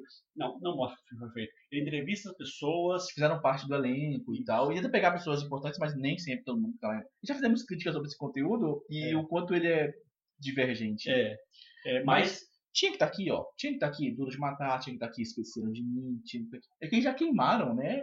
Esses filmes. é porque o outro já é de Natal, se você parar pra É. pensar. O outro já tinha esquecido de mim, já tinha duro de matar. Isso! São dois filmes de Natal e muito importantes Não pra precisava nem colocar que era Natal, né? Era só filmes que marcavam a época dois. É. Só isso bastava. A Pixar, ó, pessoal, isso aqui eu vou falar pra vocês a verdade. Eu tô trapaceando, tá bom? É, porque eu queria colocar, falar sobre essa série que a gente não falou no nosso podcast ainda, que é Pixar na vida real. Já viu isso aqui? Então, eu não vi, só vi a, o trailerzinho que passa lá na, na Disney Plus. Então eu queria falar sobre isso. E aí, é, porque tá, toda semana tá chegando episódios. Essa semana chegou mais um episódio. Essa semana é o episódio de Valente, que eu por acaso já vi. Então isso aqui é o seguinte: eles pegam uma situação de um um filme da Pixar e traz para a vida real. Então tem o episódio lá do Toy Story, que tem uma venda de brinquedo, que é aquele é, frango fazendo a, a venda de, de brinquedos lá. Os brinquedos têm uma operação de resgate. Aí tem um episódio do Wally, que ele ajuda a pegar uma coisa no lixo lá, acha uma aliança que alguém perdeu, ele ajuda a pessoa. Aí esse episódio agora é, é a menina a Valente. Ela. A Valente é porque ela é Valente, né? O nome dela é outro, É né? Melinda. É isso mesmo, é Melinda. É, eu vi o episódio antes de ontem e já esqueci o nome dela. É, que ela vai lá para um Parque Fest e as pessoas não sabem o que está sendo filmado. É tipo uma pegadinha do Silvio Santos, né? Então é interessante isso aqui, bem curtido, esses cinco minutos cada episódio. O fato é, essa semana está chegando mais um episódio e vai continuar saindo aí nos próximos, nas próximas semanas. Mas é uma trapaça, porque o correto aqui era quando chegasse o primeiro episódio, né? A Desordem que Ficou. Netflix. Isso é uma série da Espanha sobre uma professora, né? Tem uma tem um caso de um, uma pessoa que morre e aí é um drama espanhol, é, mesmo produtores de elite, então tá fazendo sucesso na Netflix porque tudo que é da Espanha na Netflix Não, é explode. inacreditável, é inacreditável. Explode. Elite, La Casa de Papel. Tivemos ano passado dois filmes espanhóis importantíssimos que foram A Casa e O Poço. Ah, o po- é verdade, tem o posto também, é verdade. Isso. Tipo, é, chega conteúdo da Espanha, as pessoas adoram. Vis-a-vis, as pessoas amam. E tem, tem, tem a ver com o perfil. Se você assistiu e deu like no conteúdo espanhol, possivelmente eles vão mostrar outro É para você, né? Então, tá aí, mais um conteúdo espanhol. A desordem que ficou, tá no top 10 da Netflix aí, tem pelo menos aí uns 5 dias. Isso. E aí, a Subete Amimoto. Danilo, o que, que é Subete Amimoto? Eu não faço a mínima ideia. Danilo, quem que é Robbie, Charlie, Rick, Roy e Ray? Não faço a mínima ideia. Essa é a formação do auge dos menudos. Meu Deus. Ah, é a série do Menudo. E é Menudo no singular. Menudo, é menudo, É. desculpa, é menudo, é isso mesmo. É, Nossa! Suba Chamimoto, é, se eu não me engano, quando você é, pausa lá, até aparece Suba na Minha Moto, mas o título original da série é esse aqui. E combina muito, porque é o nome da música né, Uhum. é, deles. É uma série que, se ela não é maravilhosa, assim, fala, nossa, porque é uma série de Porto Rico, é uma série que o orçamento não é tanto assim, mas isso aqui, para quem tem a nossa faixa etária, assim, que viu isso aqui acontecer, é muito legal. Então, assim, é, eu, acho, eu acho um conteúdo. Eu, isso aqui ia estar mais alto na lista. É porque tem coisas, você vai perceber e ver depois aqui, que são maiores do que ela. Então, ficou só na quarta posição, mas é bastante, bastante interessante aqui. Já assisti, não o primeiro episódio, mas toda a série. 15 episódios de 40 minutos. Não consegui parar de ver essa porcaria. É, como eu disse, se ela não é boa, ela aprende muito. Então, no bloco de avaliação do nosso podcast, a gente fala um pouquinho sobre ela, mas sugiro bastante que você assista pelo menos aqui o piloto. Eu acho que se a pessoa assistir o piloto, ela não para de assistir. É, foi o que aconteceu comigo. Alice in Borderland. Isso aqui você tem que saber o que, que é. Não sei. Você não sabe o que, que é? Não. Isso é uma série japonesa baseada no anime. Ai, é baseada em Alice in Wonderland. E isso, Ai, é que eu não gosto de Alice in Wonderland. não gosta? Não gosto. É. Acho meio, meio qualquer coisa. É um anime. É. É, e E, ó, pessoas, existe um anime chamado Alice in Wonderland, que é um anime, se não me engano, de 2018, que explodiu na época, tipo, concorreu aos prêmios de melhores animes do ano e tudo mais. Eu assisti o piloto desse anime, eu achei chato e eu não vi mais. É. E eu, tipo, pra mim, foda-se. E aí saiu uma série agora sobre esse conteúdo, né? Isso. Que é, é, é um, um jovem que ele acha que ele tá no mundo de videogame, né? É, pelo jeito, gente doida isso aqui, né? Então, existe um, eu já falei sobre isso, existe um gênero específico dentro dos animes chamado Isekai. Né, o gênero que se enquadra Digimon, pra quem assistiu, é que assim, você faz parte do mundo real, você é transportado para um mundo mágico e vive aventuras nesse mundo mágico, né? Várias, várias séries seguem essa premissa. Tipo, é, é difícil falar séries antigas pro, pro maior público, mas é, se você viu Digimon, é menos aquilo. E, e Alice in Wonderland tenta quebrar um pouco esse, esse, esse estigma, porque o outro mundo é dentro da própria Terra, sabe? Você só tá inserido naquele outro mundo. Nossa, eu, acho, eu subi com isso aqui na lista porque eu achei que você ia gostar É bastante. que eu não gosto de in Wonderland. Nossa, então, então desce um aí, ó. Sube a Chamimoto, subiu uma posição aí, ó. tipo, eu não gosto por um motivo específico. Tem muito eti. Então, mas a série, explica antes o que é It, pessoal. Eti são conteúdos é, pseudossexuais. Mostrar uma calcinha, mostrar parte do seio, sabe? Tipo, para pegar adolescente. É que isso é muito comum nos animes. Isso. Na série, a pegada deve ser um pouco Eu diferente. espero que seja. Então, Mas eu vou assistir e vou fazer uma avaliação semana que vem desse É, conteúdo. é, é- é o que eu imaginei que ia acontecer, que você, você ia se empolgar com isso aqui. Então, para você é o terceiro melhor conteúdo da semana aí, Sim. tá bom? É, a Amazon lançou essa semana uma série chamada Wind. Danilo, sabe o que é isso? Não. É o novo Lost. Ah, eu sei o que é isso. Lost só para garotas, Isso. né? Um grupo de garotas fica perdida em uma ilha e tem que se virar sem saber onde é que elas estão. Exatamente. Já assisti o primeiro episódio. É, o- elas estão num avião particular, bastante confortável. Eles pegam duas garotas de cada escola, exceto uma. Tem uma garota lá que ela, ela é, é sozinha, mas o resto são tudo duplas. E, e elas estão indo para um lugar. E aí, no meio do caminho, o avião cai e elas ficam isoladas numa ilha. Uma delas, inclusive, gravemente ferida. O trailer disso é bem legal, sinal. O primeiro episódio também não, não é ruim isso aqui. Porque eu fiquei bastante com o pé atrás disso aqui. Falei, ah, garotas numa ilha, né? ah, vamos, vamos ver. Porque tem aquele negócio, assim, que isso aqui já tá com cara de, ser coisa para adolescente. Mas não é, então isso aqui, isso aqui até que é, é interessante. E tem um puta do cliffhanger legal no final do, do primeiro episódio, né? Que abre bastante possibilidades isso aqui. Então, eu fiquei, eu fiquei curioso. Talvez eu continue assistindo. Não, eu vou assistir. São vou assistir. 10, 10 episódios de 45, 50 minutos. Eu vou assistir, eu tinha visto o trailer disso e eu falei, hum, isso tem cara de ser ruim. Só que o trailer, ele é bem legal, sabe? Ele, ele, ele dá um. É, é que trailer dessas coisas é muito, é muito complicado, É né? complicado, né? É. A a Netflix que diga aí que ela é especialista em fazer trailer bom pra coisa ruim, né? É, nossa. Eu acho que isso aqui vai ser mais, mais meio na pegada de Lost, que cada episódio vai focar em uma delas, porque no primeiro episódio focou bastante em uma e mostrou qual, como foi uma experiência que ela teve fora dali. Então eu acho que é, os próximos episódios vai focar em outras, porque você percebe que cada uma tem uma coisinha ali. Tem uma que ela é bem bem indisciplinada, tem outra que é, se apega muito com esse negócio de beleza, né? São, são é, problemas adolescentes em geral, né? Tem uma dupla de irmãs, então vamos, vamos ver. E provavelmente o conteúdo mais importante da semana. Você já viu isso? Não vi. Eu preciso ver. Que é o episódio especial de Euforia. Primeiro, que Euphoria é. Eu adoro. Isso aqui, a primeira temporada disso aqui, foi uma das coisas que eu mais adorei ver aí nos últimos tempos. Só tem uma temporada, né? Só tem uma temporada até agora. E aí estava pronta a segunda temporada aí, né, pelo menos acho que gravada ou quase para finalizar, quando aconteceu, começou a pandemia. Então, esses eventos desses episódios especiais vão se passar entre a primeira e a segunda eh, temporada. E aí teve um episódio especial que passou no domingo passado e essa semana sai o segundo episódio já, né, que vai ser sobre o outro personagem. Fato é, quem gosta dessa série, É porque a quem- série, a série é boa. Independente de você, você falar, tipo, ah, não é pra mim, eu não sou o público-alvo dela e tudo mais. Mas a série é, claramente tem uma qualidade absurda. Sim. Atuações, o roteiro dela é muito boa, a produção dela é muito boa. Eu gosto bastante da primeira temporada. E olha que eu e Fabiano claramente não somos o público-alvo da série. Não, Não somos. é é mais adolescente um pouco, né? Exatamente. Mas é que é muito bem feito. Exatamente. Essa é a questão. E a Zendaya, eh, não assisti esse episódio ainda, mas diz que ela já cavou o próximo M com esse, com esse episódio aqui, porque diz que ela tá, ah, de novo, ridícula de boa aqui. Então é isso. É, esses são os 10 con- principais conteúdos em séries que saíram essa semana.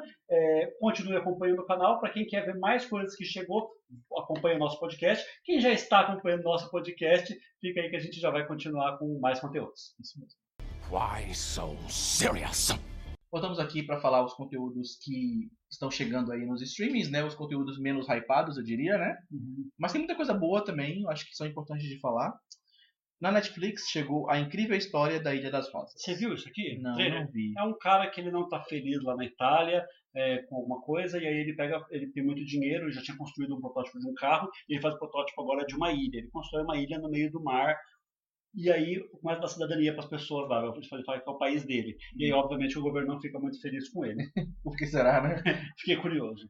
É, o Segredo, Ouse Sonhar. Cara, isso aqui estava no top 10 até. É porque a gente acabou que atrasou uma semana a gravação. Então, isso aqui, se fosse no passado, ele ia estar no top 10 de conteúdos. Você lembra o que é o segredo Ouse Sonhar? Lembro. Já falamos sobre isso Já aqui no canal. falamos.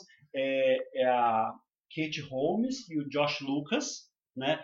Que é, ela tem uma vida muito difícil, ele já tem uma vida um pouco mais confortável, e ele entra na vida dela junto com O Segredo. O Segredo é aquele livro lá atrás, que é um livro de autoajuda, que fala que tudo que você quer, o cara lá de cima vai te dar.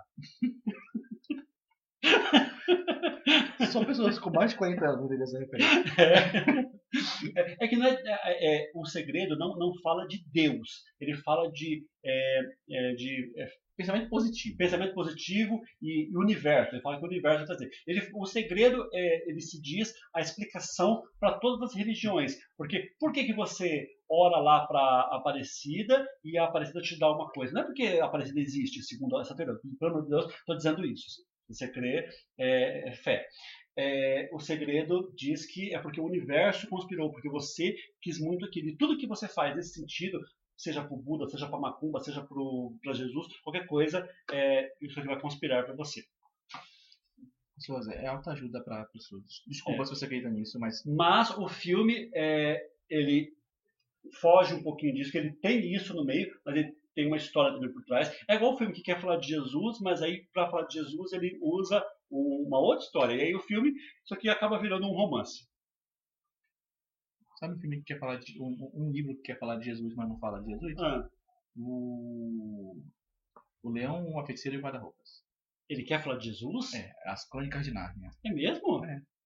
Como? O Leão é Jesus. O leão é Jesus? Você não sabia disso? Não sabia disso. Tá de zoeira. Eu nunca gostei disso. Ah, tá. O autor, né, que era amigo do Tolkien também na época, eles eram contemporâneos, ele era bastante cristão, Sim. ele fez uma história baseada na vida de Cristo, de acordo com ele, contando a história para crianças, né? Nossa, que legal. Eu acho, acho curioso isso. Sim. Eu não, ainda mais porque eu não vi. É. eu, eu- eu só assisti o primeiro disso aqui. Eu nunca assisti. Eu assisti nem aquele Peregrino da Alvorada que, que saiu. É bem ruim. Né? É, Tio, da Suíte, a melhor coisa que tem aqui. Canvas. Já assisti. Curta-metragem sobre um pintor que está desmotivado a pintar. Nove minutos, pelo menos esse é o tempo lá de que marca, deve ter sete, porque tem muito crédito, né? Aliás, não sei se você reparou como a Disney Plus tem crédito. Tem acho que uns quatro minutos de crédito. Se você vê que o conteúdo lá tem seis minutos, tem no máximo três. É. Né? Nossa, o, o próprio Mandalorian, pra quem assiste, os créditos que são tipo um storyboard do episódio, Mas é, aqueles, aqueles eu assisto. o que é bem legal, né? Acho que são 5 minutos aquilo ali. Só daquilo, depois É. eu começo crédito. E no final ainda ficou mostrando crédito de todos os países, não sei o que, É. né? É bastante coisa. É, então, Canvas é um curta é, que eu já assisti. Danilo, assiste, isso aqui é, é pequenininho. Semana que vem a gente fala sobre isso. Vou assistir. Natal sob fogo cruzado. É um filme, Filme de Natal, pessoas. de Natal com ação genérica. E uma série. Selena, a série. É, não é americana, é uma série latina. Sabe quem é Selena? Não. Vambora. Não importa. E agora os conteúdos antigos chegaram aqui e, pessoas, é incrível, porque eu assisti quase tudo que tá aqui. Cara, pra falar a verdade, eu fiquei tentado. Eu não assisti, mas eu, eu queria assistir a maioria mesmo. No Limite do Amanhã mesmo é um filme obrigatório. Eu revi, É. E continua bom? É, esse filme é maravilhoso. Eu assisti ele muito Eu só não assisti ele agora porque eu assisti ele muito recentemente. É, adoro ele, Emily Tom Blunt. Emily Blunt estão divino nesse filme. Nossa. Esse filme é muito divertido, é muito-. Quem não viu ainda, corre lá e assiste No Limite da Manhã, que é um é fantástico esse filme. Esse filme é muito subestimado. Esse filme É, é, é o único, o único Dia da Marmota que funciona fora o Feitiço do Tempo. Vamos deixar claro que isso aqui é um daqueles filmes que o tempo fica voltando e foi repetindo continuamente aí muitas vezes. Só que muito bom. Isso. E aqui, o melhor filme de ação já feito na história da humanidade, Talvez. Mad Max Fury Road. Talvez. Chegou na Netflix, então não tinha na Netflix, nunca tinha tido. É, o filme já, já tinha passado lá pelo HBO Go, se não tem, se não me engano, eu acho que, já, acho que tem ainda. É, Esse aqui ficou no top 10 por um tempo. Sim. O fato é que a Netflix está abocanhando bastante coisa da Warner, né? Sim. Eu acho que é porque eles perderam os filmes da Disney, né? Estão fazendo uns acordos bem, bem malucos com a Warner. Quando a Warner HBO Max, alguma coisa assim, Quando né? a gente mais chegar, provavelmente isso vai mudar. Vai, vai arrancar tudo e Vai. nunca, e nunca mais vai ter, né? O que aconteceu, hoje a gente já vai falar sobre o Senhor dos Anéis. É um filme que eu vi no cinema, O Juiz. O Juiz também veio do cinema também. Eu gosto desse filme. Gosto também. Robert Durval e Robert Downey Jr. Isso. pai e filho, porque é a família Robert, né? É, é, é um pai que, tá, que é um juiz da cidade, mas está ficando caduco, e o filho que é um advogado que volta na cidade para defender o pai. Tem um monte de problema, filme bem, bem tocante. final, o final desse filme é maravilhoso. É Esse filme maravilhoso. foi indicado ao Oscar, se eu não me engano. Acho que o Robert Durval foi indicado ao Oscar É, de coadjuvante. esse filme é bem legal, pessoas. É bem bom mesmo. É, A série Divergente, Convergente e Insurgente. Danilo, você acredita que eu nunca tinha assistido essa série? Mas você viu agora? Eu tô vendo. É, eu, pra já, quê? eu já tinha visto o Divergente. Certo. Divergente eu lembro que eu tinha visto. Eu lembro que tinha Kate Winslet, eu lembro que é uma história totalmente genérica. É ruim? Igual, igualzinho os Jogos Mortais, Jogos Jogos Vorazes. Vorazes.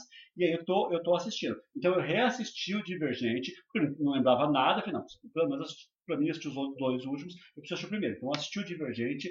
é, eu estava certo, o filme é, é bem, bem qualquer coisa. Só que tem um elenco fantástico isso É aqui. inacreditável, É né? inacreditável. O Miles Teller e o outro menino lá, eles são, o Baby Driver, eles são coadjuvantes. São. Como que ele chama? Não. O Baby Driver? É...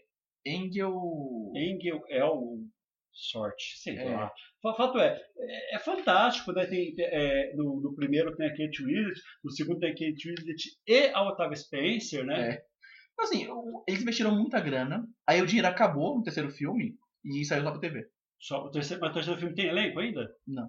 Ah, não tem elenco? Não, acho. Não tem. Ah, mas eu preciso assistir. Assistir, vou assistir todos. Pelo menos o elenco principal tem, né? Tem. Tem, tá bom. É, já estou assistindo, tinha, tem a Ashley Judd também no primeiro. Ah, então eu, tô, eu assisti o Convergente, ontem eu comecei a assistir ele e parei. Semana que vem eu conto o que que se isso presta. Então, esses dessas listas são os que eu não vi, porque eu assisti na época e eu, eu não gosto. Aí, esse aqui eu revi, e é tão ruim quanto eu lembrava, Claro. que é o incrível Homem-Aranha 2, A Ameaça de Elétrica. Que, aliás, está passando na Globo nesse domingo. Meu Deus, É. esse, filme, esse filme é muito ruim. Ele deve estar passando nesse momento que a gente está gravando. esse Caralho, é inacreditável. É inacreditável. O Mark Webb, ele conseguiu transformar, assim... Porque eu, eu, eu tenho um carinho pelo primeiro filme. Também. Meu primeiro filme Sabe?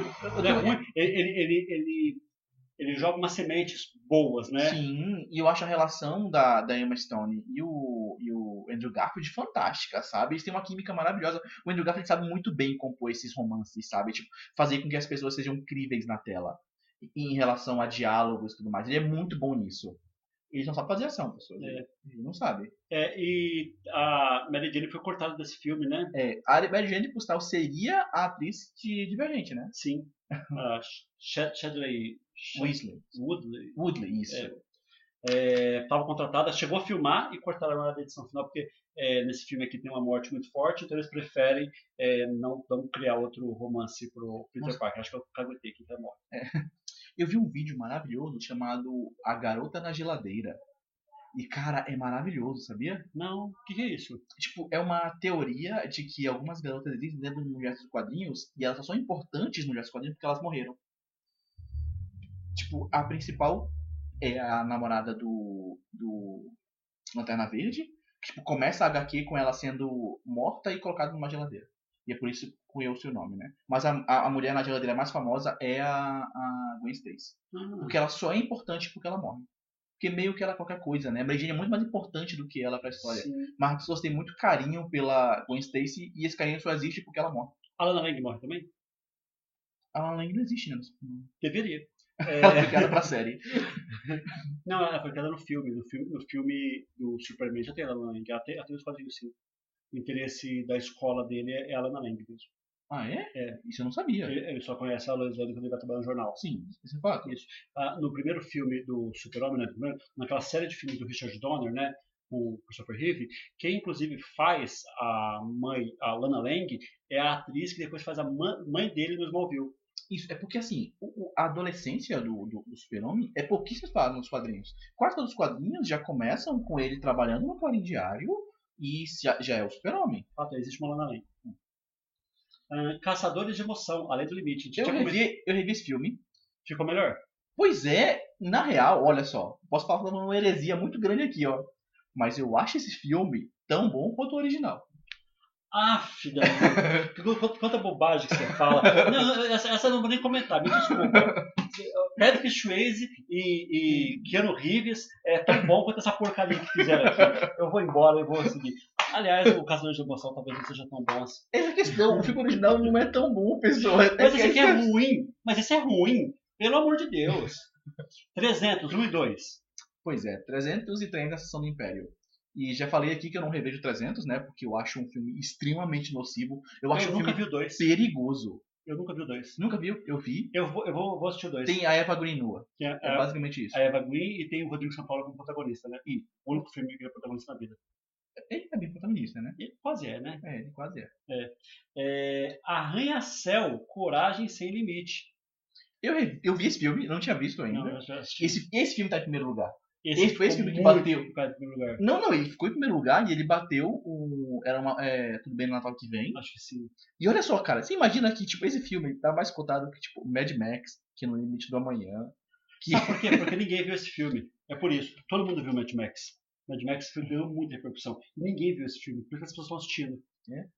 Eu, revi, eu vi esse filme. Esse filme é um que ele é casado com a Carla Gugino. Isso. E, e aí ele tá fazendo segurança de um prédio lá no, no Oriente Médio. Isso, lá em Isso, Dubai. Dubai. E aí o prédio tem um problema na segurança lá, é isso? É, é sabotado. Sabotado, Spoiler, é. pessoas. É isso. É, Pessoas, esse filme aqui é um remake não autorizado de Duro de Matar, em que o protagonista é tão carismático quanto, mas a rendição só uma bosta. Isso. Prédio, É prédio vazio, não sei o quê. Isso, Aí ele- não tem ninguém no prédio, só a família dele, aí o, o prédio tá pegando fogo, aí ele tem que de- derrotar os vilões lá no prédio. E escalar o prédio, pular do prédio, e assim vai. Ih, É, Esperança é a última que morre. não sei o que é isso. É, esse aqui é um pacote de filmes nacionais. A Netflix já fez algum acordo com alguma produtora de filme nacional. Não sei se, se é distribuidora ou a, ou a produtora, não sei. Acho que é a distribuidora, né? E aí trouxe A Esperança é a Última que Morre, com a Dani Calabresa e com o Dalton Mello. Confia em Mim, com o Matheus Solano. Isolados, com o Bruno Galhaço. Divan, com a Lília Cabral. E Tatuagem, com o Jesuíno Barbosa e com o Irandir Santos. ah, do, daquele maravilhoso filme O Som ao Redor Que é muito bom que mesmo. é muito bom, o Edir Santos. É que ele é pouco famoso, né? Uhum. Tipo, como uma referência dele. É, então é isso, um monte de filme nacional que chegou lá, é, quem não viu é uma boa oportunidade para ver. Eu mesmo não assisti, só tinha assistido esses aqui, só o Divan, e eu tô... Acho que o Divan é o único que saiu da bolha, né? Porque é, eu, eu dei play para começar a assistir Esperança Última que Morre, é, genérico. É isso, na Netflix é isso. é isso. Agora a gente vai falar o que está chegando na Amazon Prime. Muita coisa, pessoal. Não, a gente já falou, desculpa, pessoal. Da Amazon já falou aqui, esse conteúdo que a gente falou lá atrás, tá? É o Sound of Metal, é a Sua Mulher com a Rachel Brosnan, né? Que a gente colocou no top 10. Chegou a série Wind, chegou Stump Town, a série com a Cub- Cubby Smulders, e chegou Lost. Aí Subet Yamamoto também. E aí só sobrou aqui, a única coisa que a gente não colocou, da, não colocou no top 10 é No Gogó do Paulinho, que é um dos filmes nacionais que ela trouxe. Ela fez o Carlinhos e Calão, fez Espetaculares e fez isso no Gogó do Paulinho, que é um filme protagonizado pelo Paulinho do Gogó. Paulinho Gogó. Sabe quem que é? Sei quem é. Humorista que ficou séculos na Praça Nossa, Isso. fazendo o, o, o Carlos Alberto rir daquela maneira engraçada. Isso. Eu ria muito mais do Carlos Alberto rindo do que as piadas do Paulinho. É isso mesmo, eu não faço nem ideia que é esse homem, eu nunca assisti Praça Nossa. Você nunca assistiu Praça Nossa? Ah, sei lá, deve fazer uns 20 anos que eu assisto. Acho que a última vez que eu assisti tinha o Lafon, tinha a Velha Surda, tinha tinha o Patropi, Meu Deus, Fabiano, realmente faz muito tempo. né? Porque, sei lá. sei lá, Jorge Lafon morreu faz uns 20 É, anos. tinha, um- tinha um policial gay, né? Então, o Paulinho Gogó, ele é um personagem que ele é um carioca, né? Quem diria? Que é tipo malandro e tal, e vai lá na praça pra contar as histórias pro Carlos Alberto. É isso que eu conhecia dele. E aí ele contava histórias, muitas histórias sobre a sua esposa, que ele chama de Nega Jurema. Que no filme aqui é interpretado pela Cacau Potássio. Isso, exatamente. Então, lá, na- na- lá na, na, na praça, ela nunca apareceu. Tipo, ela era só um personagem inventado pelas piadas que ele contava, né? E aqui ela é personalizada em uma atriz. Você viu que saiu esse filme? Vi, não assisti ainda, mas eu vi que saiu. Hum, nem quero ver. E aí chegou algumas coisas antigas, como Discurso do Rei, melhor filme em 2010. Ou não. Um dia vamos fazer uma lista dos Oscars mais injustiçados do mundo e esse Oscar vai entrar na lista. Esse aqui, esse, esse é, é, assim, é óbvio, porque você pega é, Cisne Negro e, no- e o Discurso do Rei, porque você pega 94, por exemplo, 94 é questionável. O, o Sonho de Liberdade eu acho fantástico, o Pulp Fiction é fantástico, mas o filme que ganhou também é fantástico, que é o Pulp Forrest Fiction Gump, nem né? concorreu ao melhor filme, né? Concorreu. Concorreu? Os três concorreram. Ah. E, e aí é, é, Forrest Gump ganhou. Só que não é um problema esse aqui. Mas quando você vê um filme muito melhor perder para um filme muito pior, aí irrita, né? Ó, o Oscar de 2010, o Oscar de. Já falei várias vezes que o Oscar de 99, em que é, é, Shakespeare Apaixonado ganha de um Arregaçado Ryan, Isso é ridículo. não faz sentido. Não. Então tem algumas coisas que não fazem sentido. Eu quero ver. Você, você lembra do enredo de Shakespeare Apaixonado? Eu lembro que eu assisti recentemente. Você assistiu? Assisti recentemente. Nossa, eu não lembro. É. Eu É, tenho é, raiva é, de quem lembra. É esquecível mesmo. É, Filomena, com a Judy Dent, já assistiu? Não. Cara, eu já assisti esse filme. Esse filme é muito bom. É sobre uma velhinha que ela é criada num orfanato. E aí o escritor, ele vai atrás do passado dela. E... Ou ela teve um- uma filha, ela está procurando a filha dela que ela deixou no orfanato, acho que é isso. Ela está procurando a filha dela que ela deixou no orfanato. É, esse filme é muito bonito. Esse filme aqui tem que ser assistido. Uh, Judy Dench destrói esse aqui. Esse filme foi indicado ao Oscar de melhor filme, inclusive. Assim como Lion. Lion, aí, da Nicole Kidman, Isso. que é maravilhoso, Sim, ele tá na Netflix agora também, tá na Amazon. mas é muito triste. Muito triste. PS, Eu Te Amo, com a duas vezes vencedora do Oscar, Hilary Swank. Pois é. Tá aí. Tá aí? Tá aí. É. E o Garrett Butler, que só faz filme bom. Pois é, ai, porque esse- essas comédias românticas de Butler de começo da carreira são todas uma bosta, né? São- Nossa, eu, pe- eu- eu peguei aquela também, aquela Verdade Nua e É. Eu Eu gosto desse filme. É, Eu PS, Eu Te Amo. que é Eu, ruim. eu Você sei que as pessoas não é ruim, gostam, né? sei, sei, sei. Mas eu gosto dele, eu lembro que eu chorei no cinema. É muito engraçado, no falei de Harry Potter, ele fazia um monte de comédia romântica no começo da carreira dele, né? É que isso não é comédia, né? Pelo amor de Deus. É. Isso é um drama pesado romântico. Ah, Um Novo Despertar, é ruim. com o Mel Gibson e com a Judy Foster. Quem é o diretor desse filme? É um dos dois. Pode ser qualquer um dos dois. Os dois são diretores também. É, a diretora desse filme é a Judy Foster, né? Que é, é a história lá de um, homem que tem os bonecos lá, que ele, ele fala com o boneco. Ah, eu sei que filme é esse. Sabe que filme é Sei esse? que filme é esse. Esse filme não é tão assim, mas ele é bonito. Auto de Resistência, Esse é um documentário, né? documentário, perfeito. Tem participação da Marielle Franco e do Freixo. Tem participação deles, quando, quando ela estava em vida ainda. Esse filme não, não é novinho. A Entidade 2. Já assistiu? Não. Não. Ne- ah, eu acho que nem eu, mas eu acho que eu assisti sim. É que o primeiro pra mim é tão marcante, eu não lembro desse. Pois é, eu gosto bastante do primeiro, eu não conhecia, minha esposa me apresentou o primeiro e falou, olha só, esse filme é legal. Chegou dois. Chegou dois. Uma boa oportunidade pra gente assistir. Uhum. Na HBO, esse filme saiu do top 10, hein? Esse filme tava no top 10. Sabe que ele saiu do top 10? Porque a gente falou já dele no programa passado, o Grito, né? Eu falei, ah, não vou colocar no top 10. Esse é o remake do remake de O Grito. É. Pra quem não sabe. Eu assisti uma hora desse filme. E aí? É ruim, É ruim, é né? ruim, é ruim. Aí é, acabou minha assinatura de HBO, que eu não renovei, e eu não fiz questão de, de ver. Faço questão. O Senhor dos Anéis, 1, 2 e 3. Defini- definitivamente, a Warner resgatou esse filme. Então a Warner está fazendo isso, de resgatar, tanto que é por isso que eu acho que até a Netflix trou- trouxe lá um monte de filme da Warner, porque a Warner gradativamente está trazendo alguns conteúdos. Ela já tinha trazido Harry Potter, né? Uhum. E esse mês ela falou assim, ó, estamos fazendo o Senhor dos Anéis para sempre. Pois é. É- é- Esse filme abre uma discussão na minha cabeça. Os três. No serviço de streaming, você acha que eles deveriam colocar opções da versão de cinema e a versão estendida? Acho. Acho. Você, você dá play lá e puder escolher qual versão você quer assistir, versão Pois cinema ou a é. versão estendida. E mostrar a duração dos dois. Aham. Acho que você dá play lá. Do que não custa nada, só você subir o outro lá e, e desviar a pessoa. Eu acho. Porque a versão que está lá, a versão de cinema, tá, pessoas? Não tem como ver a versão estendida, não em streaming, pelo Só, menos. só que a versão estendida é muito importante. Eu também Muita acho. gente gosta. Exatamente. Por isso que eu, esse vídeo de streaming, elas, eles deveriam dar essa opção. Tem gente que nunca assistiu. Uhum. Né? Então é isso. Tá, definitivamente. É, a, a HBO mostrou isso aqui como um dos grandes lançamentos do mês. Ela trazer esse conteúdo, tá? É, o- pelo menos o lançamento dessa semana é esse. Ah, aí chegou alguns filmes antigos, como também chegou o Lion aqui. Chegou Moonlight. Moonlight, vencedor do Oscar de 2018. Isso, ou não. o Fabiano tem, tem muita tristeza porque Moonlight ganhou de La La Land. de La La Land. Máquina Na verdade, Mortífera. Oscar de 2017. Máquina Mortífera 1 a 4. Todos. Todos. Gosto bastante desses filmes. É, o 4 especialmente, tenho carinho por esse no cinema. Chegou Clique, Filmão, hein? é a versão americana de Tudo Bem Natal que vem. A gente já vai, na volta vai, a gente vai falar sobre o filme do, do Rassum. do Hassum, mas ele tem muita semelhança com esse clique, inclusive por isso que isso ensejou essa brincadeira que começaram a fazer que o Hassum é o novo Adam Sandler, o Adam Sandler brasileiro.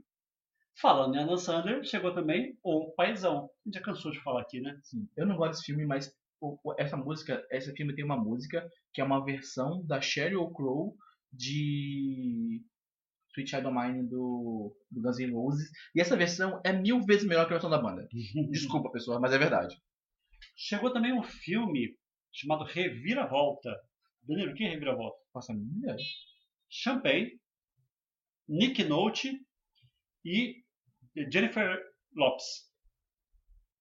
Não? Grande filme aí de 1998. Já assisti.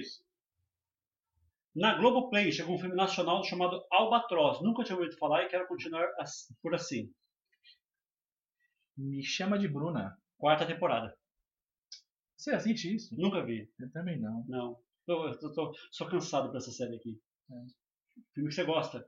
Filme antigo. Esse, esse filme aqui é maravilhoso, hein, pessoas? Trocando os pés. De novo a Dan Sandler aqui. Olha só, se fosse fazer um dia fazer um top 3 de piores filmes da Dan Sandler, esse estaria na lista. Então, como nós íamos fazer esse top 3 junto, eu não ia deixar com porque eu quase gosto desse filme. Não. Ó, na lista entraria Ridículo Six, que eu acho que é o pior. Fácil, muito fácil de entrar. pior. Cada um tem a gêmea que merece. Mas muito fácil de entrar. E esse filme. É, esse é o meu garoto. É pior do que esse. Não é. É muito pior do que esse. É porque a mensagem de esse meu garoto é muito errada, Cara, né? aquele filme é tudo ruim. Caralho, mano. é É, tudo errado. é ina... Cara, é Não, inacreditável. Esses novos filmes genéricos que ele tá fazendo agora na, na Netflix, a, a, se bem que o Mistério Mediterrâneo não é ofensivo, não, né? É, é- é só, é só ruim, é só ruim, né? É, bom, mas a gente acharia, vocês, tem, eu garanto que tem pelo menos uns cinco filmes pior que esse. Que trocando os pés? É.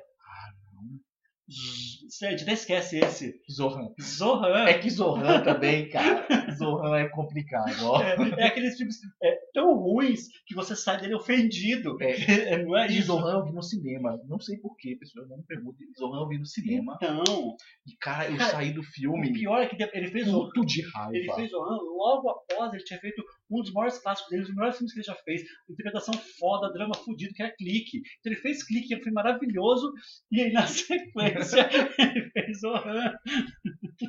Ai, mano, Zohan é muito complicado. Sinal, um detalhe que eu namorava uma garota lá de Praia Grande, chamada Tamires, que uma das perguntas que ela fez quando a gente se conheceu é se eu gostava de Zohan. É uma boa pergunta. É uma, nossa, é uma pergunta muito boa pra você decidir se, se vai dar uma chance ou não pra alguém. É uma boa Porque pergunta. se tu não falar sim, você claramente vê que ela é mau caráter. É isso. Isso não é piada, isso aconteceu. pessoal. É, é uma, é uma, é uma boa.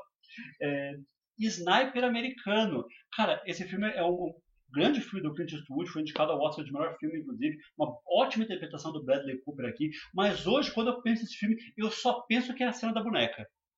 Esse filme tem umas mensagens muito erradas. Tem, hoje, hoje eu entendo. É, é complicado. Hoje, hoje, hoje eu entendo. É aquilo que eu falei. Eu gosto muito do Clint Eastwood, apesar de termos diferenças políticas muito grandes entre a visão política dele e a minha visão. Mas, cara, eu amo Gran Torino, por exemplo. Sim. Que é um filme muito menos nocivo do que esse. Sim. Também é um filme com a pegada mais Não, o, conservadora. o, o Gran Torino é, fala um pouco sobre a aceitação, porque ele, ele começa o filme com um puto do conservador do caralho e É. ele termina o filme com aceitação. É, é um discurso de aceitação, né?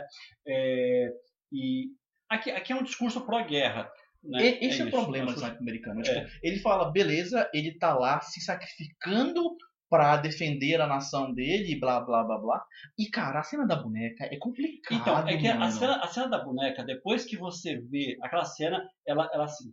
é- é no final, é, já tá no primeiro, primeiro quarto, último quarto do filme, ele tá segurando o bebê, e aí optaram por não colocar um bebê de verdade, por colocar uma boneca. Até aí, meu, era só você virar para dentro que tá tudo bem. Só que aí ele, com o dedo polegar, ele começa a mexer o bracinho da boneca. que ideia! Que teve essa ideia brilhante de fazer isso. Isso é, é nítido na cena, que ele tá mexendo o bracinho da boneca. Com... Olha só, duas cenas de bebês que eu posso considerar as duas piores cenas de bebês da história do cinema. A, a bebê monstro de amanhecer Bebê monstro, bebê monstro é legal também. e essa cena de sniper americano. É. São duas cenas de bebês que claramente o diretor tava com algum problema no dia. É. Porque, cara, só de conceber essas ideias, você fica. Não é possível, É cara. verdade. Que isso foi gravado e alguém pensou, hum, Hum, ficou bom. Fica legal. No final, não, não, ficou um pouco estranho, mas tudo bem, isso aqui passa. Ninguém vai perceber isso aqui. Ótimo. Então, essa, essa cena hoje, infelizmente, esse filme pra mim é isso. Mas isso aqui é um bom filme. Na americano, eu acho que é um bom filme. É, e aí chegou alguns filmes, aliás, antes. Chegou O Iluminado, o clássico com o, o Jack Nicholson, Maravilhoso filme. né? Então, ele não estava em plataforma nenhuma, né? Então, Esse é o filme que quebra totalmente meu lado purista, porque eu sou meio purista. Eu gosto muito que as obras, as obras sigam sua obra original e tal, e ver uma visão. é que o Kubrick fazia isso, né? É, a questão é que o Kubrick não respeita regras, né? E esse é o problema.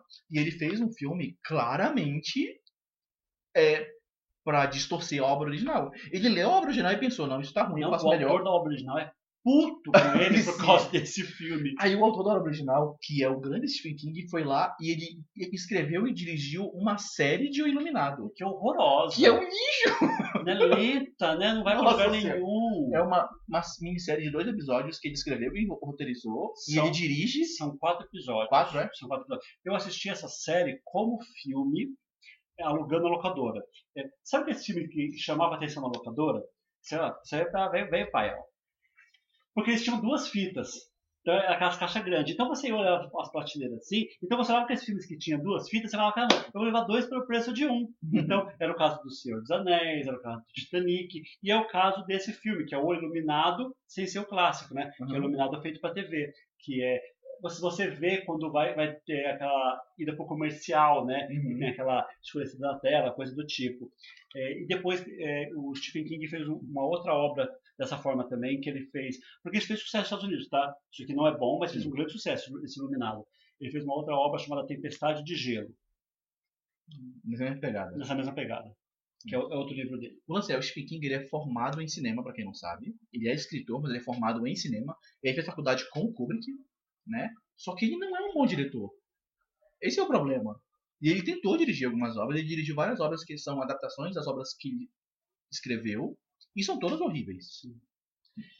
Chegou o 2012 também, Que é ruim, que é ruim. E aí chegou os filmes nacionais, que é o que eu queria dizer. Então chegou Vidas Secas, de 63. Esse filme, eu estava, na época que eu estava estudando literatura, você lê o livro, mas você fala, não, queria, queria ver o filme que fizeram disso, né, possível adaptação, coisa assim. E esse filme tinha só no YouTube. E agora esse filme está no Globoplay. Então o Vidas Secas era bem ruim a qualidade que estava no YouTube. Eu achei bem legal que a Globo trouxe isso aqui. não, a qualidade da Globo também não era melhor porque o filme é antigo. Aham. Então, 63. Ah, chegou a Bye Bye Brasil, de 1980, do Cacá Diegues. Nunca vi esse filme, mas todo mundo diz que é maravilhoso. Sim. É, nu- nunca vi também. Na verdade, eu é, fiquei bem perturbado é, com, com o que eu vi né, sobre esse filme, não sei se eu gostaria de ver isso, não. E aí chegou dois filmes que levaram o Brasil para o Oscar, que é O Que É Isso, Companheiro, de 97, que foi pro mesmo Oscar do Titanic, né? Foi pro Oscar que o Titanic venceu, e o Quatrilho, que é de 95, concorreu ao Oscar de 96. Dois filmes maravilhosos, por sinal. Eu acho que Tá? são, Esses dois eu vi e, e eu acho que são filmes obrigatórios. são. Tipo, se você quer conhecer um pouco o cinema nacional, eu acho que esses filmes aqui, O Pagador de Promessas, Sim. sabe, são filmes do cinema Central do brasileiro, Brasil. Central do Brasil. É que os anos 90 do, pro Brasil não foi ruim, né, parando pra pensar. Você coloca os anos 90 na ponta do lápis, Carlota Cara, Joaquina. o Quatrilho, Galope Joaquina, O Que É Isso, Companheiro, sabe? É. Central do Brasil são filmes maravilhosos, são, sabe? sim. Aí tem aquele Abril Despedaçado é muito Sim, foda. Bicho de Sete Cabeças. Não, tem, tem- tem muito, muito filme bom, né? sim. E aí tem os filmes mais, 2000 mais antigos, né? É, Vida Seca eu nunca vi, é, O de Promessas eu já vi, é maravilhoso. O Vidas Secas ele não é conhecido pela sua qualidade cinematográfica, é porque o livro é um clássico da Sim. literatura, aqueles livros obrigatórios para vestibular, e aí você sabe que o protagonista é o Fabiano, né? Que eu guardei porque a- o cão é a- é a baleia, né? Que é, o- então, é aquela história que você já conhece, é igual o Guarani, é igual aquele livro assim, já está na sua cabeça. Então é o único filme que tem sobre isso, que é de 63. Eu acho que já estava na hora deles fazerem um novo Vidas Secas, né? Pode ser. Ah, eu acho que seria bom. Acho que sim. Ah, Globoplay é isso. Disney, Disney Plus, a gente já tem aqueles que a gente já falou, né? Hum. Que, é, eu coloquei aqui. ó. Mulan, Mulan, Pixar na Vida Real, Safety Vida Madrinha, e aí também chegou o curta Tia Edna, que eu já tinha visto, que ele é- saiu junto com Os Incríveis 2. Né? Tia Edna é a, é a costureira lá do- dos Incríveis, né? Que tem- ela tem que cuidar do bebê um dia lá. Então, eu já, já tinha visto, já viu esse curta? Já Já? Então chegou agora no Disney Plus também. A Apple trouxe Mariah Carey Magical Christmas Special. É o especial de Natal da Mariah Carey, pessoas. Não. E aí chegou a animação antiga, o Natal de Charlie Brown, que não é o Charlie Brown Jr. pra quem não sabe, a banda Charlie Brown Jr. foi Foi baseada nesse Charlie. Brown aqui do Snoopy. Na Telecine, Telecine Play, é isso? Isso, Telecine Telecine Play. É, chegou o novíssimo A Caçada, que eu queria falar sobre ele com você. Você sabe o que é A Caçada? É, baseado no livro de pessoas que caçam pessoas humanas. Perfeito. Uhum. Esse filme ele ganhou notoriedade no final do ano passado, começo desse Isso. ano, com o Trump, Isso. exatamente. Porque esse filme fala sobre o quê? Fala sobre é, democratas que se reúnem para caçar republicanos. Então eles preparam lá uma caçada. Fala, vocês gostam de arma? Então, então beleza, então. Aí sequestra lá uns, uns republicanos para fazer uma caçada humana com eles, para matar, para matar eles mesmos. E o filme é sobre isso. E aí o filme tem aquela Emma Roberts, tem a Hilary Swank, tem, tem, tem grande elenco é, esse filme. Esse filme é muito legal.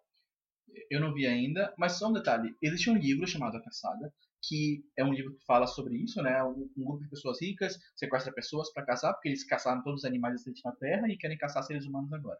Esse livro fez muito sucesso e muita controvérsia, né? Ele saiu. Eu acho que é dos anos 90, dos anos 90 ou dos anos 80. E existem dezenas de filmes baseados nesse livro. É, né? Dezenas. Tipo, de, de Tudo drama, que é de caçar comédia. humano é baseado É nisso. basicamente baseado nesse livro. Entendi. Não, nesse aqui eles levam uma pegada política. E o curioso é, que não é os republicanos caçando, né? O que seria o mais O, o lógico, é, né? a se pensar. É.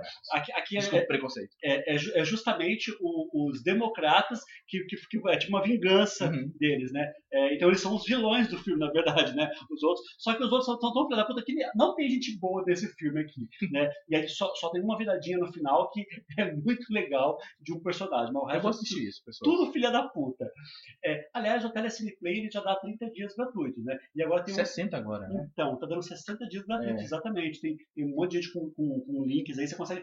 Só você pesquisar na internet aí que você acha link. O Jovem Nerd estava dando esse link, um monte de gente estava tava compartilhando esse link aí de 60 dias gratuitos. Então, parece um bom negócio. Aí chegou também o O Vencedor com o Mark Wahlberg, Garota Exemplar, que a gente já viu anteriormente. Mark, Mark Wahlberg no Vencedor. Oi? Você citou o Mark Wahlberg. Quem é o Vencedor. protagonista de Vencedor? É o Mark É Wahlberg. o Mark Wahlberg, então é um filme com o Mark Wahlberg, pronto, acabou. Não, tem, né? tem lá, tem lá o, o vencedor do Oscar naquele filme? Que venceu o Oscar por esse por filme. esse filme, que é o Christian Bale? tem! Tem a, a Amy Adams, que é muito maior do, do- do que o Mark Wahlberg. Dizer, o Mark Wahlberg Cara, Mark Wahlberg. É muito qualquer coisa. Olha, que preconceito seu com o Mark Wahlberg. Eu gosto muito dele, fique sabendo. A Espiã que Sabia de Menos, que é uma ótima comédia também. Pois é, esse título estraga um pouco esse filme, cara. Porque esse Concordo. filme é muito bom. Concordo, mas o título é bem, bem qualquer coisa mesmo. A Espiã que Sabia de Menos é aquele filme com a Melissa McCarthy, o Jude Law e o Jason Statham. Isso. Aquele filme é, a, é, comédia pastelão. É uma comédia de espionagem. Tipo Exatamente. Johnny English, esses filmes. Só que esse tem pelo menos piadas muito inteligentes. Fala muito bastante, né? Então, depois de uma hora e cacetada de programa, isso foi o que chegou em todos os serviços de streaming aí que a gente é, acompanha aqui no nosso, nosso canal. Na sequência, então, a gente vai falar sobre avaliações. Os aperitivos a gente já foi passando aqui conforme a gente foi falando, né? Então, é, eu vi, por exemplo, Subete Amimoto, sugiro. É, eu vi. A, qual foi a outra que a gente já tinha visto? Pixar na Vida Real, né? Pixar na Vida Real, falei que é legal, vejam também. Filmes para acabar a gente já tinha, tinha visto. É, Wind também viu o primeiro episódio. Então é isso que a gente já foi Lost passando. também viu um episódio. O primeiro e o último.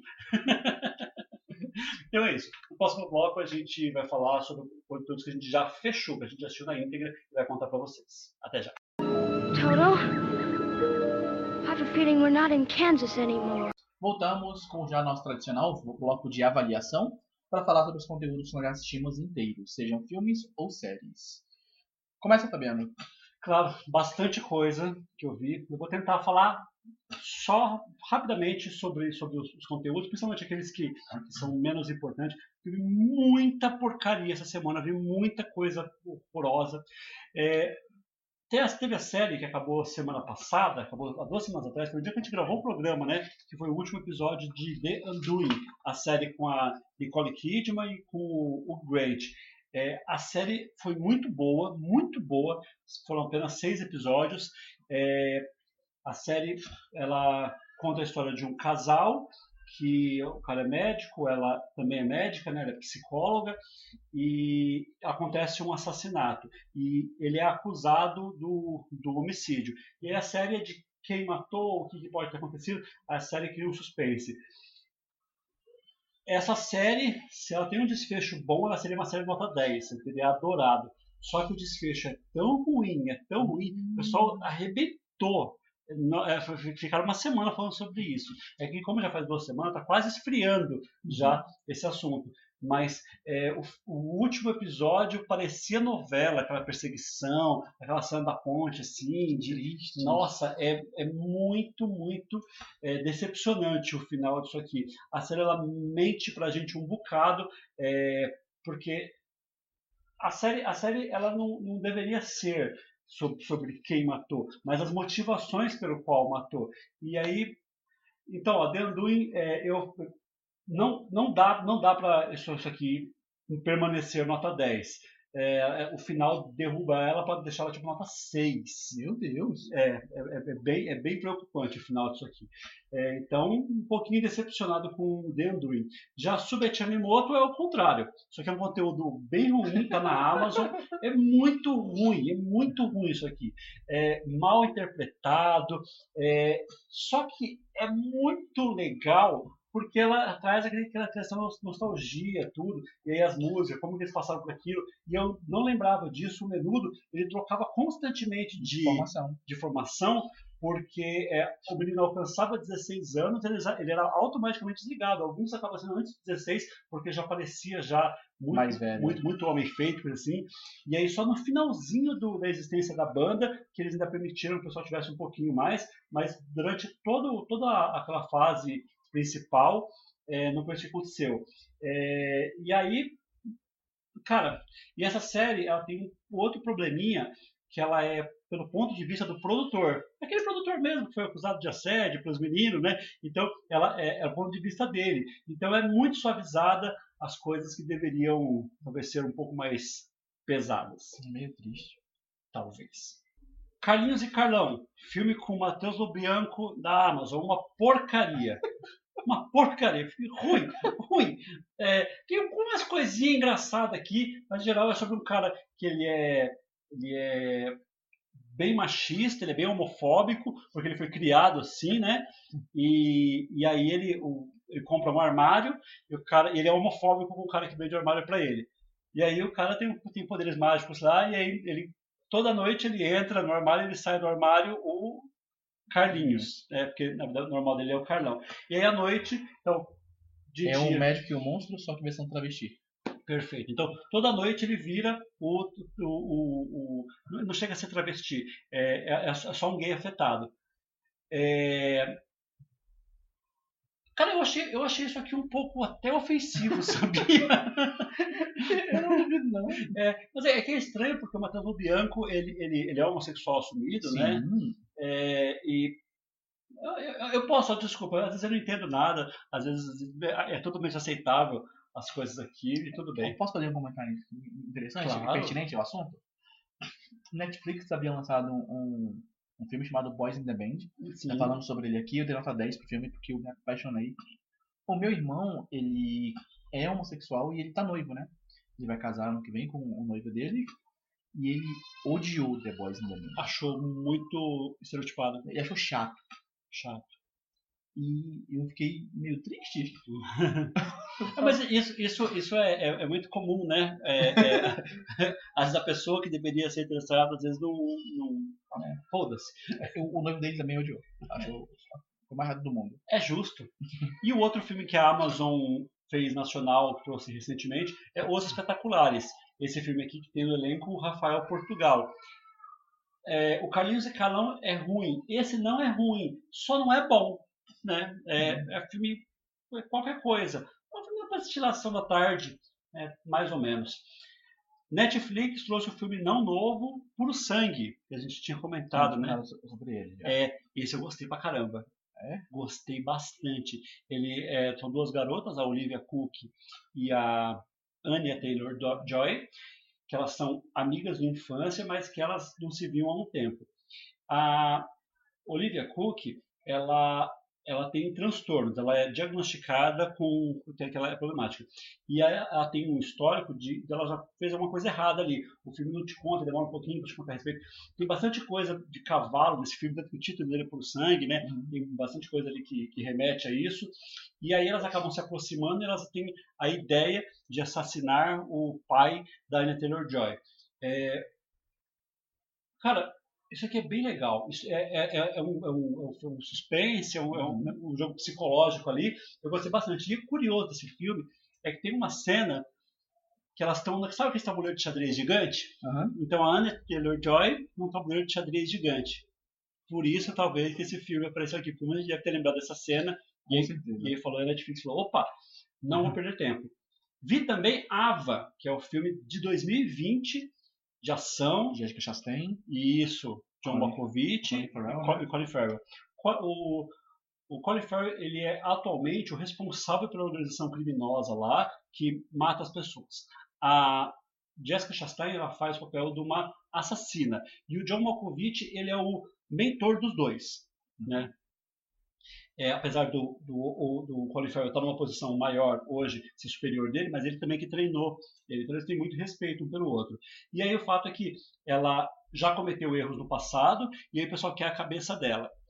Genérico, chato, é, as cenas de ação não convence, diferentemente do Keanu Reeves, que as cenas de ação dele convence.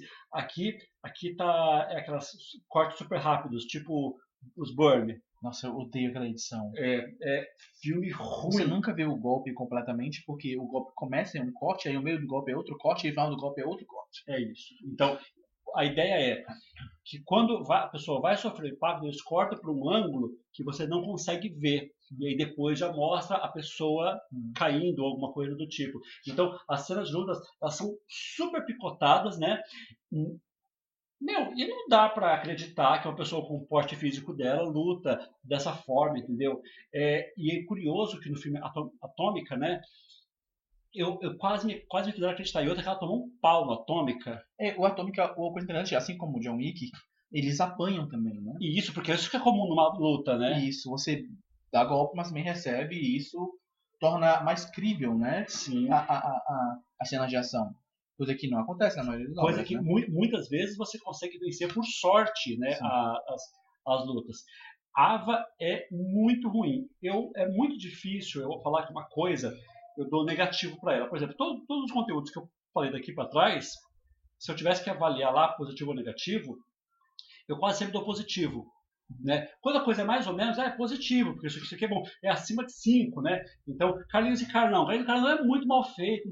Tal- talvez eu também dava, dava negativo, mas se marcar até isso dava positivo. E pro Ava eu fiquei realmente bravo quando eu acabei ele. Eu, eu, dei, eu dei negativo para ele. Então, fazendo ideia, como eu tô puto com esse filme aqui. Ava é tipo um filme nota 3, Nossa. 2. Ruim, ruim, ruim, ruim. Nós dois assistimos Tudo Bem no Natal que vem. E é surpreendentemente bom. A gente colocou, quando a gente fez lá o top 10, a gente colocou lá embaixo o amarelo e o Tudo Bem Natal que vem. Mas na verdade, isso aqui é um conteúdo legal, é um conteúdo super positivo. Sim, É genérico? bastante. Você já viu isso aqui antes? Muitas vezes. O Leandro Hassum tá igual ele sempre esteve em qualquer coisa? Extremamente caricato. E por que, que é bom isso aqui? Então, eu, eu, eu acho que ele te pega muito no emocional, né? emocional, Em totalmente. primeiro lugar, todo mundo tem aquela família que comemora o Natal no final do ano e revê as pessoas que nunca viram o ano todo. E fica aquele sentimento de que você vê a família no Natal. E esse ano te pega porque ele repete essa cena de Natal milhões de vezes no filme. Isso. Porque a, a ideia desse filme, a sinopse dele é a seguinte: é, é o dia da marmota. É a mesma coisa aqui. Só que em vez dele todo dia ser o mesmo dia, todo dia é dia de Natal. Só que do ano seguinte. No ano seguinte. Então ele, ele acorda, aí no dia também é de Natal, só que é o dia de Natal de 2011, porque ele começa em 2010, aí 2011. Aí depois ele finaliza o dia, ai que saco, a família aqui, não sei o quê, o, o, o cunhado pedindo dinheiro Dinheiro. emprestado, o tio brigando, E assim, muito estereotipado. Nossa. muito, piada Nossa. do pavê, né? Caralho, mano, a, piada do cunhado pedindo dinheiro é, É. tipo muito anos 80, mano. Não, a- a- aqui é tudo estereotipado no começo. E aí isso começa a me irritar nesse filme. Eu falei, caramba, que filme igual a todos. É, até que o filme vira, deixa de ser o Dia da Marmota e vira clique. Por quê? Porque aí ele pega e ele vê que todo dia está acordando no Natal. E outra é- coisa que é curiosa. Ele, no resto do ano, ele é uma pessoa. E no Natal ele é outra pessoa. Tanto que ele lembra sempre dos natais. Mas a- não lembro o resto do ano. E a outra pessoa que vive no lugar Aham. dele, ela vive todos os dias do ano, menos o Natal. Né? É, e aí ele pega- começa a tomar comprimido para dormir e começa a pular os natais. Mas aí ele também está pulando aquela vida dele, porque já que ele só vive só o Natal, Uhum. né, ele está pulando a vida dele. E aí o filme vira o clique, né? É aquele drama familiar da Uhum. pessoa que está perdendo a vida por não saber curtir os momentos em família, né? E, e, assim, ele tem umas ideias legais e as atuações são extremamente genéricas, nada. E ele brinca muito com ele mesmo. E eu acho que isso é uma das virtudes do filme. Tipo, o filme coloca a Danielle Vin só porque ela já fez par romântico com o Leandro Hassum em outro filme. E aqui ela volta fazendo piadinhas do filme anterior, que, o qual eles fizeram um par romântico. Então você vê que o filme ele brinca de si consigo mesmo. Sim. Eu acho que isso é um ponto interessante. Rir de si mesmo é sempre algo bom, sempre me faz rir, né? Mas de modo geral, eu, o filme é muito genérico e muito repetitivo. E tem uma cena no final que ela me incomoda porque ela é muito apelativa. Sim. Muito, muito, muito apelativa. É. Não em termos sexuais ou violentos. É- Ela coloca um drama extremamente desnecessário no final. Mas ainda assim o drama me pegou. Me pegou também, e pegou todo mundo que assistiu esse filme, porque É. todo mundo disse que se emocionou com esse filme. Porque eu olho essa cena do drama, eu olho assim e falei, não, não é possível que eles tenham coragem de ser tão. tão- Covardes. É, capa- parece uma cena de covardia, sabe? E foi. E a gente gostou. E é isso.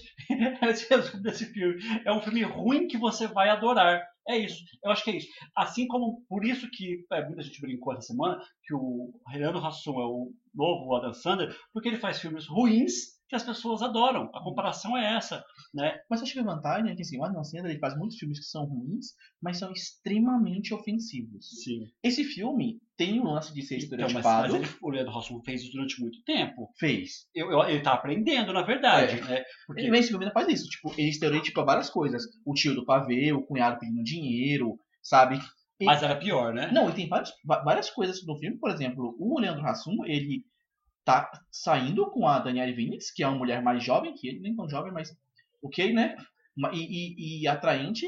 e eles colocam a esposa dele como se estivesse ainda se guardando e esperando ele voltar, sabe? É, um pouco, um pouco, é. um pouco machista em alguns sentidos, mas você dá pra ver que ele tá tentando se acertar e fazer obras mais responsáveis.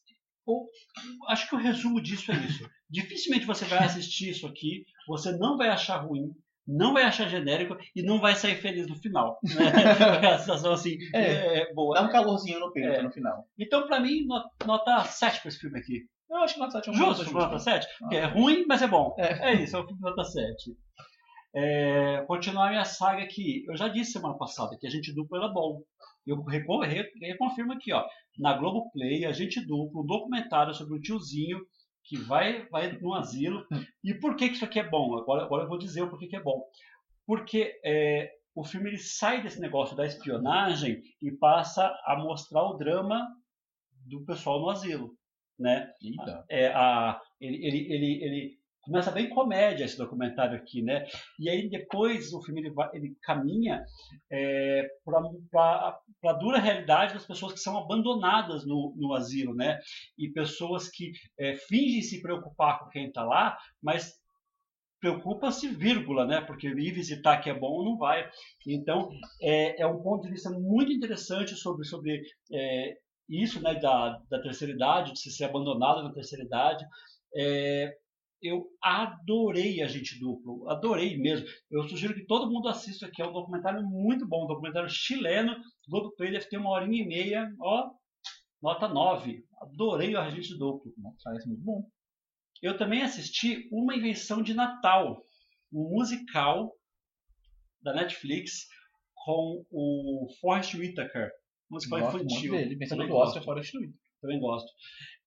Eu não gostei disso aqui, não. Você viu o trailer disso? Do, do cara que inventa os, os, os robôs lá, os negócios, os brinquedos, ele tem a neta, é um musical. É, eu achei o musical chato, eu achei os personagens chatos, eu achei o vilão chato, eu achei tudo isso aqui chato. O final é chato, é, é tudo chato. Não, não dá. Uma invenção de Natal, se você não tiver nada o que fazer da vida, você perca seu tempo vendo isso. Mas, hum, hum, nota 4, vai. Que triste. Filme chato. Tio Frank é bom. Tio Frank é bem legal. Tio Frank lá é o Paul Bettany, né? Que é um homossexual assumido. Que, não, desculpa, é um homossexual do armário, principalmente para a família dele, né? Que ele, na- quando ele vai visitar as famílias dele, ele é uma pessoa. E na cidade de Nova York ele é outra pessoa. Só que o pai dele morre e ele tem que lá e visitar a família. A sobrinha dele, quando vai para Nova York, acaba conhecendo esse outro lado dele, acaba descobrindo né, que ele é, ele é homossexual. É, é um drama bem interessante. Se não é ótimo, é positivo de se assistir. Tio Frank, nota 6,5. Talvez 7. Filme, filme bacana. Da Amazon. Tio Frank, bom filme. Canvas a gente vai, vai, vai falar depois, quando ele vai assistir.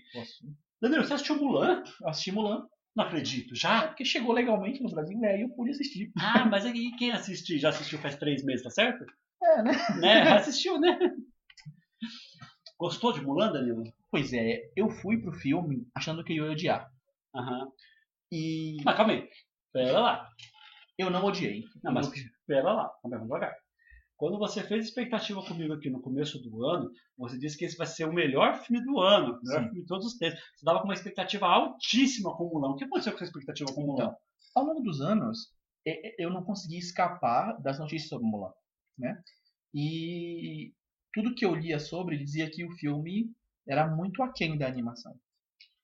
Isso eu não tenho dúvida. Que ele é aqui da animação, eu não tenho a menor dúvida. É. Isso é fato. E pra mim, isso é um pouco que eu já falei aqui, que Mulan é minha animação da Disney favorita. É de longe, de longe a que eu mais. É de longe, de longe a que eu mais gosto. Então, é, é um motivo a mais para eu sentir que o filme não vai atender as expectativas que eu tava tendo dele. Né? Mas eu assisti. Mas eu me surpreendi positivamente. Porque você já estava com o hype abaixado pelas críticas que desceram para esse filme. Por que o pessoal bate- bateu nesse filme? Porque realmente não é animação. É, é o mesmo É problema. outra coisa. é o mesmo problema do Rei Leão. Uhum. O Rei Leão, muita gente foi assistir achando que ele seria o Rei Leão de 94. Sim. E não é, pessoal, não é. né? Aquilo, não vai mais existir. Aquilo é o produto do seu tempo lá, foi ótimo lá atrás. E aí seria outra coisa que. O problema é que é muito difícil a gente desvincular isso, né? E as pessoas teve grande dificuldade disso, e por isso que odiaram esse filme aqui. Mas esse filme tem dois muito problemas que quase me tiram do filme. Me tiraram. Dois problemas que me, quase me tiram do filme. Primeiro, eu não acho a protagonista carismática. Isso é um problema. Não é mesmo? Eu olho pra ela e eu não sinto o mesmo carinho pelo qual eu sentia pela Famulã da animação. E segundo, a, a única coisa que eu achava que esse filme não tinha, não tinha onde errar, ele não podia errar, era nas cenas de luta. Porque era um filme chinês que ia lidar sobre artes marciais chinesas e as lutas tinham que ser. Cara, tinha a Donnie Yen e Jet Li no filme. Você não pode fazer um filme com esses dois caras que fizeram São- milhões de filmes de ação chineses São lutadores, né? são lutadores profissionais que foram pra atuação e fazer cenas de luta de artes marciais ridículas. Sim. E é o que esse filme tem. Mas não é só esse problema. O Daniel está sendo muito generoso. Esse, esse, ah, aquele problema do, da- do vínculo na cabeça lá, é, tem uma cena logo no começo é, que ela está sendo preparada para ser apresentada para a casamenteira, que é uma cena que no desenho é um musical, É uma música. uma música. E essa cena aqui, ela é completamente xoxa, uma cena que quase passa despercebida do filme, porque a, grandeza que essa, cena tem lá e a pequeneza que essa cena tem aqui. Isso é marcante. Assim, a, a música dessa cena específica no filme é muito legal e eu gosto muito. Aham. E ela cantarola no fundo. É. Você percebeu? Sim. A música toca no fundo do filme. Mas muito, qua- quase que imperceptível, tá, pessoal? É, é Você tinha que, você tem que tipo, gostar muito da animação pra lembrar o ritmo da música e perceber que a música tá tocando no fundo. Mas beleza, você está fazendo aqui um, um- um drama, não sei o quê, não vai ter Mushu, já, já estava já tava preocupado com isso. Na verdade, nem gosto muito do Mushu falar aqui, ó, Eu gosto. você é apedrejado? Posso ser apedrejado, tudo bem. É, acho, acho Ed Murphy bem, bem over, overact aqui. Eu gosto do todo gostoso Mushu. mais ou menos. É, e aí, é, primeiro, primeiro que tem que construir ali que no filme é praticamente um, um romance homossexual. Mas na animação também, né? Não, não, na animação. Aqui, É. isso quase. Eu, eu, eu, eu, eu não acreditei nesse romance aqui hora nenhuma. É, a, a questão é que o, o, filme, ele- a animação tem um problema. Só deixar claro. O problema não é o general se apaixonar pelo colega.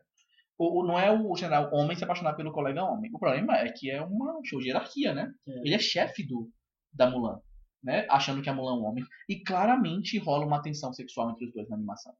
Raramente rola um carinho muito mais do que o companheirismo militar ali. E você, eu, eu aceito fielmente que o general ele é bissexual e estava gostando da Mulan como homem e gosta da Mulan como mulher também. Eu achei isso muito legal e positivo no filme. Eu achei isso bem bacana.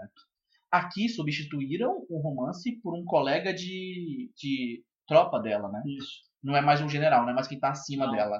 Quem tá acima dela também é o Donnie Yen, eu acho que ficaria bem Ele, estranho, ele né? só admira e fala que vai apresentar pro filho dele depois. Isso. Então o par romântico dela aqui é um outro carinha. Um colega. Que tem tanto carisma quanto ela, ou seja, nenhum. Nenhum. E eu não consigo comprar a química deles em momento algum. Não, não, não há química. Toda aquela, aquela tensão que rola entre o general e a Mulan na animação não tem aqui. N- não há química, não há romance. Porque isso é uma coisa muito importante do filme. Que tem uma, uma pessoa no exército que gosta tanto dela, que meio que se apaixona por, por, por ela. Ela sendo ele. E aí, quando descobre que é ela, fica feliz, fica bravo no começo, mas feliz no final das contas, que poderá ficar com ela. Aqui, Eu gosto disso. Eu, cara, o, o que eu falei, a animação, a mesmo pega muito. E, cara, eu choro na animação. E a cena da, da avalanche de gelo. não faz sentido. Pessoas, aquela cena na animação é tão legal, porque ela mistura muito um clima de tensão, de ação e meio de suspense, e, e tem a comédia no Mushu no meio. E é uma cena com vários sentimentos ao mesmo tempo, de uma maneira muito bem feita. Aqui, além da cena ser mal feita, não ter emoção, a cena não faz sentido. É, é- não, não, não é fisicamente explicável o que acontece. Ela se esconde atrás de uma pedra, atira nas- nos caras, os caras viram pra ela e atiram uma bola de um- uma catapulta nela. Ela tá aqui, a montanha tá aqui. Eles atiram na montanha. é o tiro mais errado que É existe o na plano face. dela, esse é o plano. Ela planejou que isso acontecesse, que ele fosse errado desse jeito. Nossa, é inacreditável. É. E aí a cena toda, toda, toda errada. Então, assim, ó. é- Desculpa os spoilers, pessoas, mas eu fiquei puto É, com isso. é, esse spoiler é é aquele spoiler é, é, que a pessoa já sabe, né, do- do outro. Aqui não tem, não tem grandes inovações assim de, de roteiro, você não vai ver nada tão diferente. Meu, Então, essa questão na animação, não, tem uma ou outra cena de luta e é uma animação, você não espera aquelas coreografias. Mas quando você, por exemplo, eu gosto muito de filmes de artes marciais chinesas. Cara, eu gosto de Police Story, sabe, do, do Jack Chan. Eu gosto muito dos primeiros filmes de Jet Li que são feitos na China. E eu gosto da visão do Ang Lee, meio americanizada de O Tigre e o Dragão. Claramente ele fez um filme chinês para americano ver, mas ele coloca todos aqueles exageros de arte marcial chinesa no filme e encantou os americanos. Tanto que o filme tava lá no Oscar, né? sim, E aqui não. não. Por que não? E esse é o filme que tinha que vender a cultura asiática, Sim. né? É isso. Fato é, É, demora. Eu- falhou, falhou. Meu, meu ver, a Disney falhou aqui, falhou miseravelmente em apresentar. é, eu acho que dava, eu acho que a ideia foi boa de fazer, um- fazer um Mulan sério. é, não deu, não deu, infelizmente. O elenco desperdiçado. é, nota, o filme não é péssima, nota 5 pra mim. Eu acho que eu dou Seis. um 6, sendo generoso. É, E uma personagem que eu gosto bastante, eu não comentei aqui, é a personagem da bruxa. puta, eu gostei também. Eu gosto bastante gostei dela. também. E eu, eu, eu acho a morte dela idiota e ridícula. Nossa, e eu, inclusive, eu, eu achei que elas iam ficar tipo aliadas. Eu também achei. não, é, é, é até um, um pouco, um pouco de dó, né? Que a gente, que a gente identifica. Lembrando que a personagem da bruxa, ela existe no conto original. E a, a Disney optou por não adaptar ela pro cinema, porque a história dela seria trágica e ela é uma assassina, sabe? Então isso pegaria meio mal, Eu sabe? gostei bastante E eu desse gosto personagem. dela. É a melhor coisa que tem aqui, essa Sim. bruxa. Desculpa, nós quase que eu deixo de falar. É é uma coisa que eu gostei desse filme. Verdade, bruxa é ótima. Bem, bem, bem, bem observado. É isso, Mulan, ah, um remake que a Disney disponibilizou no Disney Plus. Se você não viu, acho que vale a pena ser visto. É. Mesmo com os problemas Concordo. que a gente pontuou aqui, assista você e suas próprias conclusões. E outra, é, esse filme, se ele, se ele não é a melhor coisa do mundo, ele tecnicamente ele, ele é bom, ele tem uma fotografia bonita, ele tem é, é, bastante pontos positivos e ainda periga estar no Oscar em algumas categorias. É, Danilo, Rosa e Momo, Rosa e Momo, filme italiano com a Sofia Loren. gostou? Gostei, Gostou. mas eu achei que fosse gostar mais. Ah, eu gostei bastante. É, Sofia Loren tá ótima. Sim. né? E isso me deixou mais, mais ma- maravilhoso. Mas aqui, eu, eu acho que o que fez eu não gostar são as comparações que eu fiz com, Com o Central do Brasil. É difícil não comparar. Não é? Porque a, a história, pessoal, é muito parecida. Ó. É uma mulher que, por interesses financeiros, ela não, não, não é por amor, ela acaba adotando uma, uma criança lá. Ela acaba, é, é, acaba tentando que proteger um menino. Menino super indisciplinado, Uhum. é, e, a- e aí eles têm uma jornada. Então é, é, é- é a história de Central do Brasil, É né? Central do Brasil, Isso. só que na Itália. E aí aqui, em vez de ser Fernanda Montenegro, é a Sofia Loren, que tá com 80 e cacetada anos, final, final da vida já, e tá muito bem. Tá muito bem. O pessoal cogita é, indicar ela ao Oscar esse ano de melhor atriz. Esse filme ele não vai concorrer ao Oscar de filme estrangeiro pela Itália. Isso não vai acontecer. A Itália é, fechou e vai indicar um outro filme para concorrer lá. É, eu acho que valia a pena, olha. eu também acho que que essa aposta aqui seria mais certa. Eu acho que se a se a Itália indicasse esse, esse filme seria indicado, porque ele ganhou muita visibilidade com a Sim. Netflix, com a Sofia Loren, com a da Laura Pausini, a música da Laura A Pausini, música da Laura Pausini, provavelmente vai entrar em, em melhor canção. can- canção original, né? É, go- é, é, eu, eu gosto do filme, porque o filme é um drama ali sobre, sobre o menino, e aí, e aí os problemas, a, a, a velha, ela é uma ex, uma antiga, é uma pessoa que vivia num campo de concentração, né? Era uma sobrevivente do Holocausto. é Isso, nesse local. uma sobrevivente do, do Holocausto. E aí, é, não explora isso direito, né? Essa, essa história. Mas, mas você vê que é uma pessoa que carrega traumas ali, que tem, tem, problemas. E o menino, ele é Ela um não quer se ligar a ninguém pra não ter que sofrer, sabe? Todos esses traumas de gente velha que já passou e já perdeu muita gente no mundo e ela não quer claramente se ligar a outra pessoa. E é cheio de traumas, É. fica pensando nisso, tá, tá sempre, sempre lá. Lembrando as pessoas que ela perdeu. Isso. E o, e o menino é um menino que é disciplinado, que, que quer vender droga, que quer, quer, quer viver, viver a vida dele lá, ele não quer. não gosta da véia. Mas aí eles acabam é, estabelecendo uma relação de afeto, tudo, e ainda mais pela ser doente. Eu, eu, eu gosto desse filme, não acho ele maravilhoso, mas eu acho o filme bem, bem bom. Eu também gosto bastante. Eu acho que eu gosto mais dele do que dos dois próximos que a gente vai falar. Ah, a gente vai comentar com os dois próximos. Com certeza esse não, é nenhuma dúvida. É certeza que esse aqui é melhor que os dois Esse, próximos. esse é melhor que os dois próximos, né? O próximo vai ser Era uma vez um sonho. Um sonho que a gente teve que o Ron Howard faria um filme fantástico com a Amy Adams e com a Glenn Close. Sonho que virou um pesadelo. Pois é, o Fabiano ainda vê coisas positivas nesse filme. Beijo. E eu não. Eu odeio quase tudo nesse filme. Tipo, quase tudo. Eu odeio o protagonista. Eu acho ele uma pessoa horrível. Eu não consigo me identificar com ele em nada. E, e eu sei, por exemplo, eu não tava entendendo porque estavam chamando ele tipo de caipira, esse tipo de coisa. E- Isso ficou meio confuso pra mim No começo, né? no começo, né? Mas é, é, é isso, sabe? Ele é um caipira e é um estereótipo de caipira. E ele foi apelidado com isso por causa desse E ele estereótipo. faz um sotaque, né, de caipira. Isso. E aí é sobre a relação dele com a mãe e a relação dele com a avó. E, E não a relação das duas. Exatamente. Que é o que a gente esperava. É, é isso que eu queria. Porque a gente foi enganado por esse filme. É. Esse filme falou assim, ó, a história, não sei o quê, de três gerações lá da família, é, que vai ser a matriarca da família, vai ser a Glenn Close, aí vai ter a Amy Adams, né, e vai ter o menino. Eu, eu de, de verdade, eu achei que o menino aqui era a coisa menos importante dessa história. E ele é o protagonista, é o que mais teve tempo de tela. Ele, ele, ele, ele é o protagonista, ele não é o narrador, porque eu achei que ele seria o narrador do filme. Que a primeira cena é ele, eles querem contextualizar lá a infância dele, beleza, e depois ele na faculdade, nos, assim, dias atuais, né? No, quando ele escreveu o livro. E aí que ele vai começar a relembrar as coisas do passado, que é onde vai resgatar as duas. Mas não tem relação delas. Elas praticamente, a relação. Deve, deve ter cinco minutos de É, tela, e, duas e- e fica tipo estabelecido que elas não gostam uma da outra, e é isso. Você, você leva isso pro filme e é isso. É isso. Assim, tem umas coisas que eu gosto muito em filme. Quem faz isso muito bem, por exemplo, é o Nolan em Memento. Ele coloca uma fotografia totalmente diferente no tempo presente do passado ou de duas linhas temporais diferentes para você identificar. A gente já falou sobre isso, né? De que quando você está com linhas temporais diferentes, é importante que você use signos. Uma legenda quando está mudando, principalmente nas primeiras vezes que você muda, talvez uma fotografia, às vezes Uhum. faz isso muito bem. O Sonnenberg fez isso magistralmente em Traffic, Sim, né? Que é três, não são linhas temporais, mas são três lugares diferentes. Isso. Então, onde mostra as pessoas mais ricas, mais frias, uma, uma paleta azul, onde mostra as pessoas, o lugar mais quente, as pessoas é, um pouco mais ali, paleta mais avermelhada. Isso, isso, quando bem feito, isso é muito bom.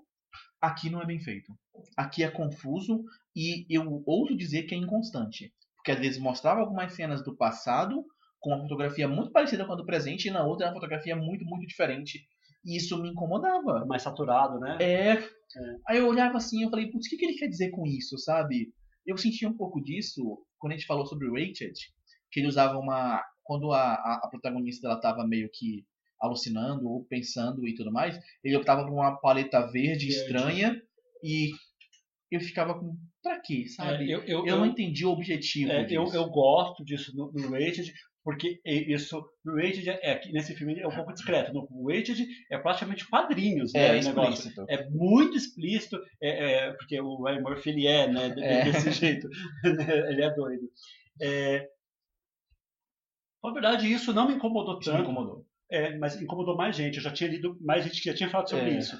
Não, sério, o, o- o problema não é, é- é esse artifício. Tanto que eu elogiei esse artifício usado em outros filmes. O problema é a inconstância desse artifício. Porque claramente haviam cenas em que ele colocava no passado e esse artifício não estava lá. Então, Não sei se foi erro de edição, na montagem, sabe? Não sei se eu não percebia porque era muito sutil. ou então talvez a, é, a forma que ele filmou em lugares que aquela paleta não funcionou, talvez, porque não trabalhou bem com as cores, bom, alguma Talvez coisa algum problema teve. Pode ser.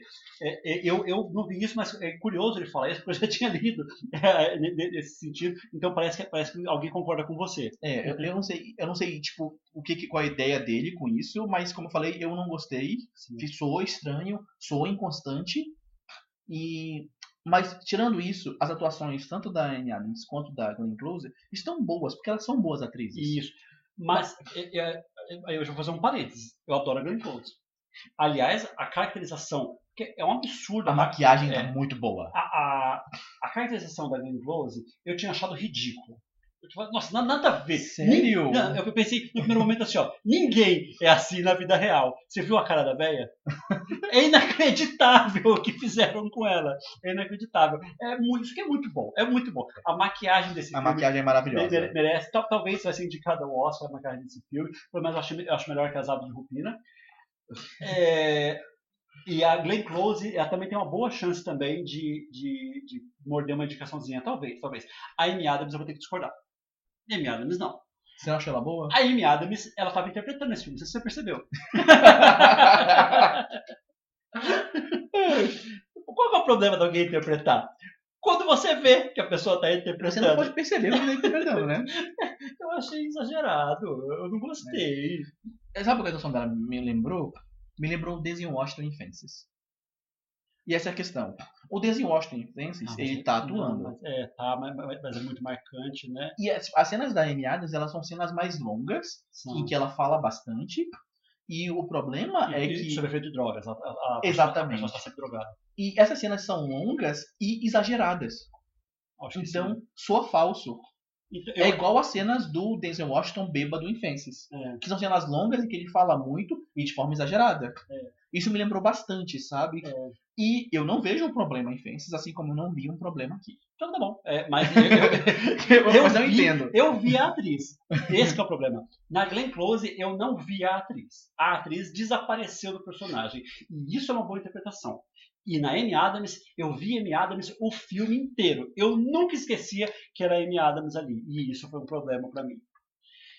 É, então é isso. É, esse filme ele não é tão bom como a gente já tinha adiantado que talvez pudesse acontecer. Esse filme não, não, não deve ser indicado a melhor filme, é, apesar de ser um Oscar bait. Então falhou. É, antes da gente falar do próximo, eu vou falar sobre um antes, que é importante. Festa de formatura. Ryan Murphy. Aliás, você quer assistir festa de formatura? Eu quero assistir a formatura falando dessa festa de formatura na semana que vem. Eu vou segurar a festa de formatura. Então, a festa de formatura saiu agora, saiu, saiu ontem de que a gente tá sempre aqui. um programa, os, os, os filmes do, do Ryan Murphy. Verdade. Desculpe, pessoal. atrasou aqui, vai tratar aqui nosso festa de formatura. Mas como tá com bastante coisa no pauta, não é um problema. A gente fala. Vocês também talvez não conseguiram assistir festa de formatura ainda. Ó. Festa de formatura, então eu vou, eu vou fazer um aperitivo para vocês, tá bom? Festa de formatura é Meryl Streep e Nicole Kidman, mais grande elenco, interpretando um musical da Broadway que chama The Prom. É, Ryan Murphy adaptou esse musical da Broadway, que fala a história sobre atores fracassados, que é o grupo lá da Meryl Streep, que já tiveram no auge, ela já tem dois Tony, que ela não cansa de falar isso o filme inteiro, é, mas agora que estão Ah, isso deve ser legal. Mas que, que agora não, não ganham, não estão não tão mais bem. E aí é, eles têm uma ideia, falam, nossa, todo mundo que, que inventa de fazer ativismo político ganha visibilidade. Ah, vamos fazer isso então, vamos fazer o ativismo. A gente vai fazer o quê? Vamos acabar com a fome mundial? Não, fome mundial é muita coisa. Ah, vamos ajudar as pessoas? Ah, vamos ajudar então uma pessoa. Aí pega alguém lá no Twitter, que tá, uma menina lá que está passando um problema na escola, que é, é, discriminação é, de gênero na escola. Ela, ela, ela é homossexual assumida, e aí um grupo que o chefe desse grupo é a Kerry Washington, que eu gosto muito Eu dela. gosto dela, ela é Adoro boa. ela. Aliás, eu estava fazendo uma ligação, se esse filme tivesse a Reese Witherspoon, estaria tudo conectado, né? Porque a Nicole Kidman e a, e a Meryl Streep juntas fizeram Big Little Lies e a Kerry Washington fez Little Fires Everywhere. Só falta a Reese Witherspoon para conectar as coisas aqui. Ahn, e festa de formatura, então, é isso. Então, é um musical, o filme musical, o filme inteiro. É musical, musical mesmo, musical com M maiúsculo, é, sobre os, os artistas é, egoístas da Broadway indo ajudar a garota que é, não está tendo um baile de formatura porque está sofrendo um preconceito da escola. Os pais super puritanos, super, super. Ah, não, então é vamos cance- mais fácil cancelar o baile do que permitir que um, duas garotas vá, vá juntas ao baile Casal. um, é, um ca- casal homossexual. É, é sobre isso. Então assiste e aí depois a gente comenta. Não vou falar minha opinião. Ok? E agora, vamos tirar logo esse elefante branco da, da sala. Esse seria, ó, esse se- seria o filme que eu gostaria de encerrar esse programa hoje. De verdade. Mas como a gente gosta de encerrar em, num, num- No alto. no alto, sabe? alto, lá- lá- lá a vai gente vai ter ter que falar isso aqui antes. Mank, novo filme de David Fincher, protagonizado pelo Gary Oldman, com Charles Dance, a menina lá, a Amanda Seyfried, e mais uma galera boa, um pessoal realmente muito, muito bom. Muito bom. A equipe desse filme aqui é fantástica. se você pega é, a equipe desse filme aqui, você já indica o Oscar só pelos nomes que tem. Aliás, David Fincher é um injustiçado. Uma hora esse cara tem que ganhar o Oscar, né? Ah, se ele não ganhou pro Golden Girl, eu acho que ele não ganha por mais nada. Difícil, né? É. E esse ano, possivelmente, talvez ele vai ser indicado por causa desse filme, eu acho. A não ser que apareça coisas boas. Mas Mas vai, eu- vai ser porque esse ano tá meio fraco, né? tá meio fraco, Essa é a né? questão. Tal- tal- Talvez vai ser. A questão é, a gente está com uma expectativa com esse filme muito lá no alto. Tanto que no começo do programa a gente falou do top 10 das coisas que estavam chegando, que a gente fez a lista baseada na expectativa antes da gente assistir o filme. E a expectativa estava muito no alto. A gente, tava, a gente já tinha comentado com vocês sobre esse filme lá no Oscar. A gente falou que era o filme número um assim, ó, dos filmes que cotado ao Oscar. Esse é o filme mais cotado ao Oscar. E você vai assistir o filme e o filme ele tem, é cheio de coisa boa. O filme ele tem uma caracterização de época muito boa. Gosto da fotografia, mas se bem que fotografia em preto e branco é até covardia. Gosto da parte sonora desse filme. Gosto da interpretação da Amanda. Gosto de bastante Coisa rara, hein? é, coisa Amanda rara. tá bem. Gosto de bastante coisa nesse filme. Mas esse filme tem um probleminha chamado roteiro. O prêmio dele é que ele é chato. Desculpa, pessoas, ele é chato. Chato! Chato! Chato! Sabe chato? Chato! E, e assim, eu não sei quanto a vocês, mas eu não gosto de ver um filme chato. E, e eu consigo até relevar quase tudo. Menos que o filme não tá me divertindo. Não, e aí você, você de- depois de. É, porque o filme tem 2 horas e 15 minutos. Depois de mais ou menos. É, quando você tá no terceiro episódio dessa, dessa série aqui, né? Você fala assim, nossa, esse porra não vai acabar, não, né? tá de saco cheio. Nem que conta a história de. Eu não lembro o nome dele, mas o nome dele é Man Mank Mankiewicz. Mankiewicz, que ele é um roteirista, ele é aquele cara que é chamado para ser roteirista de apoio. Tipo, você escreveu algum roteiro e você chama ele para dar uns toques no roteiro. Só que nesse caso ele foi escolhido para ser o roteirista principal de Cidadão Kane, Sim.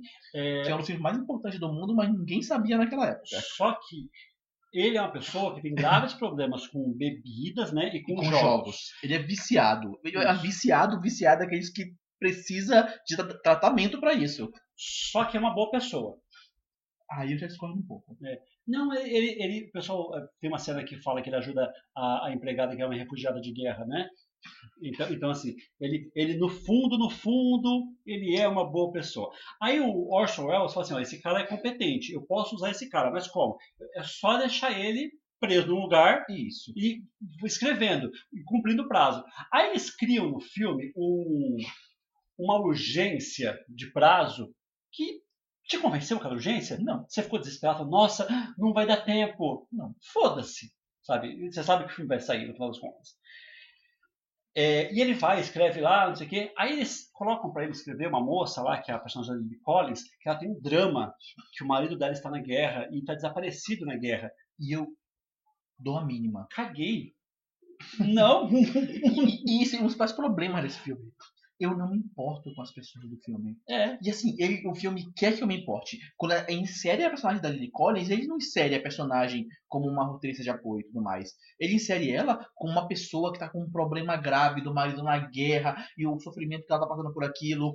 E eu não me importo. Não. Foda-se. É, aí, é, esse filme tem a passagem de tempo, porque mostra esse tempo presente, quando ele tá na cama lá, que ele sofreu um acidente de carro, né? E mostra o passado. O filme fica sempre rem- remetendo ao passado. Esse passado aqui é onde, é onde tem alguma coisinha aqui que você vê, ah, coisas interessantes. Por quê? Porque é, a- o, o cara do estúdio passa uma sacolinha para arrecadar dinheiro para o fundo para um partido que ele não acredita. Ele fala, não vou, não vou contribuir com isso. Aliás, ridículo você estar pedindo dinheiro para isso, sendo que vocês têm a máquina na mão aí, né, É isso. para produzir o candidato que vocês quiserem. Aí o cara fala, Vocês são a MGM, né? aí o cara fala, hum, é mesmo. E aí acaba produzindo propagandas de propagandas políticas, né, disfarçada de entretenimento.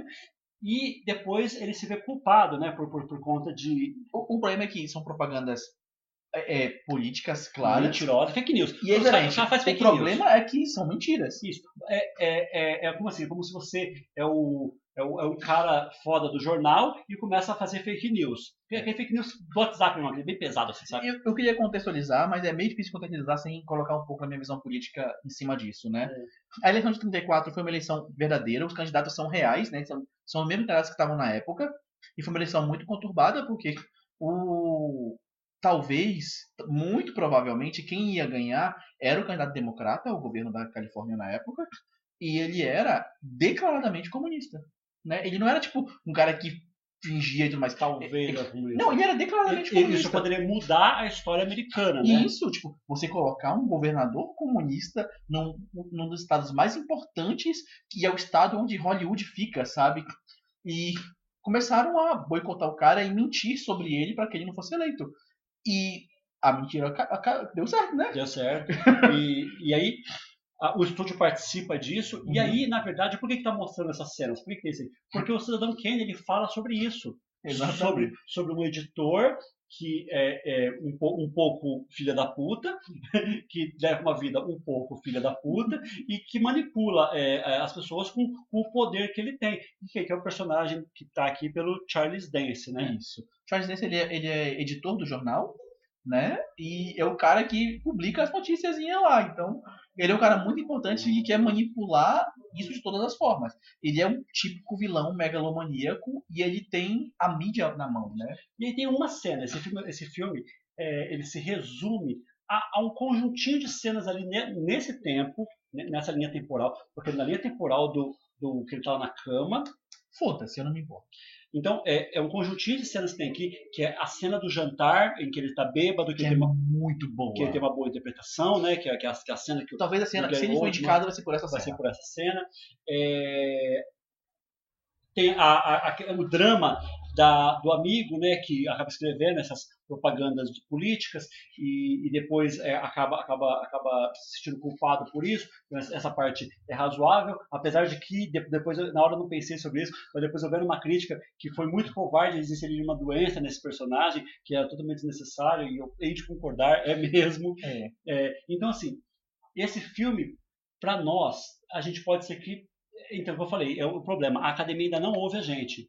Eles ainda não, não estão escutando Não, não, mas não só a academia. Um amigo meu que gosta muito de cinema também, que é, por sinal, a pessoa com quem eu discuti sobre o Diabo de Cada Dia, Sim. né? E me falou a cena do Squat americano que eu me toquei que os filmes tinham essa, essa, esse paralelo. Eu gosto muito dele, por sinal. O Renan assiste nossos vídeos. Sim. Ele adorou esse filme. Ele que adorou Monkey? O melhor filme do ano pra ele. Nossa! Aí eu fiquei, eu- e, e essa minha expectativa subiu por causa disso. Ele falou, porra, eu gosto muito da opinião do Renan. Vai ser um filme da hora. E não, não. Então, e aí e já, já eu, é, que nem sempre concordo com o Pablo Vilaça, né? Que é a pessoa com quem. Eu, eu- eu- já fiz até um curso com ele, é, meu mestre. Eu gosto muito dele também. Nós- somos meio que, que, que É, do Vilaça. putinha do, do Pablo Vilaça. E aí eu peguei, é, eu vi um post no Facebook sobre um outro filme ele falando, e aí eu peguei, cliquei nesse post, estava lendo a crítica dele, e aí eu vi lá que ele tinha falado sobre Monkey. Aí eu falei, nossa, ele falou sobre Monkey, ele vai adorar Monkey, eu não vou, porque ele sempre discorda de mim, e ele odiou Monkey também, ele deu a nota 2 de 5. Eu falei, nossa, ele gostou menos que eu ainda do filme. Então parece, pa- é bem possível que esse filme perca força para a premiação, né? Po- Pode, pode ser que isso aconteça. É, ou não, vamos descobrir num futuro próximo. O fato é, é, não é tão bom quanto a gente esperava. Ó, baixa expectativa aí, pessoal. É. E aí, por que, que a gente deixou isso por último?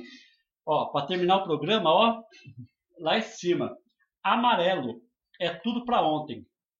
Isso é um documentário do Emicida, é, que ele fala sobre o disco novo dele e faz um paralelo desse disco novo dele com é, a- o racismo desde, desde a- de, de 1500, né, aqui no Brasil. É, e ele fala sobre lugares aqui de São Paulo, né, como a, a Praça São Bento aqui, né, o Mosteiro de São Bento, é, fala da, da Lapa, né, no Rio de Janeiro, traz uns personagens importantes para a história do Brasil, mas não para a história que a gente conhece, mas para a história negra no, no, no Brasil. E, cara, se você tiver isso aqui, ó, um pouquinho só de empatia, você vai adorar esse filme. Esse filme é disparado a melhor coisa que eu vi essa semana. Mas, mas ó, fácil, tranquilo, porque eu vi muita porcaria que eu falei pra vocês, né? E eu vi esses filmes que eu tava com uma expectativa alta.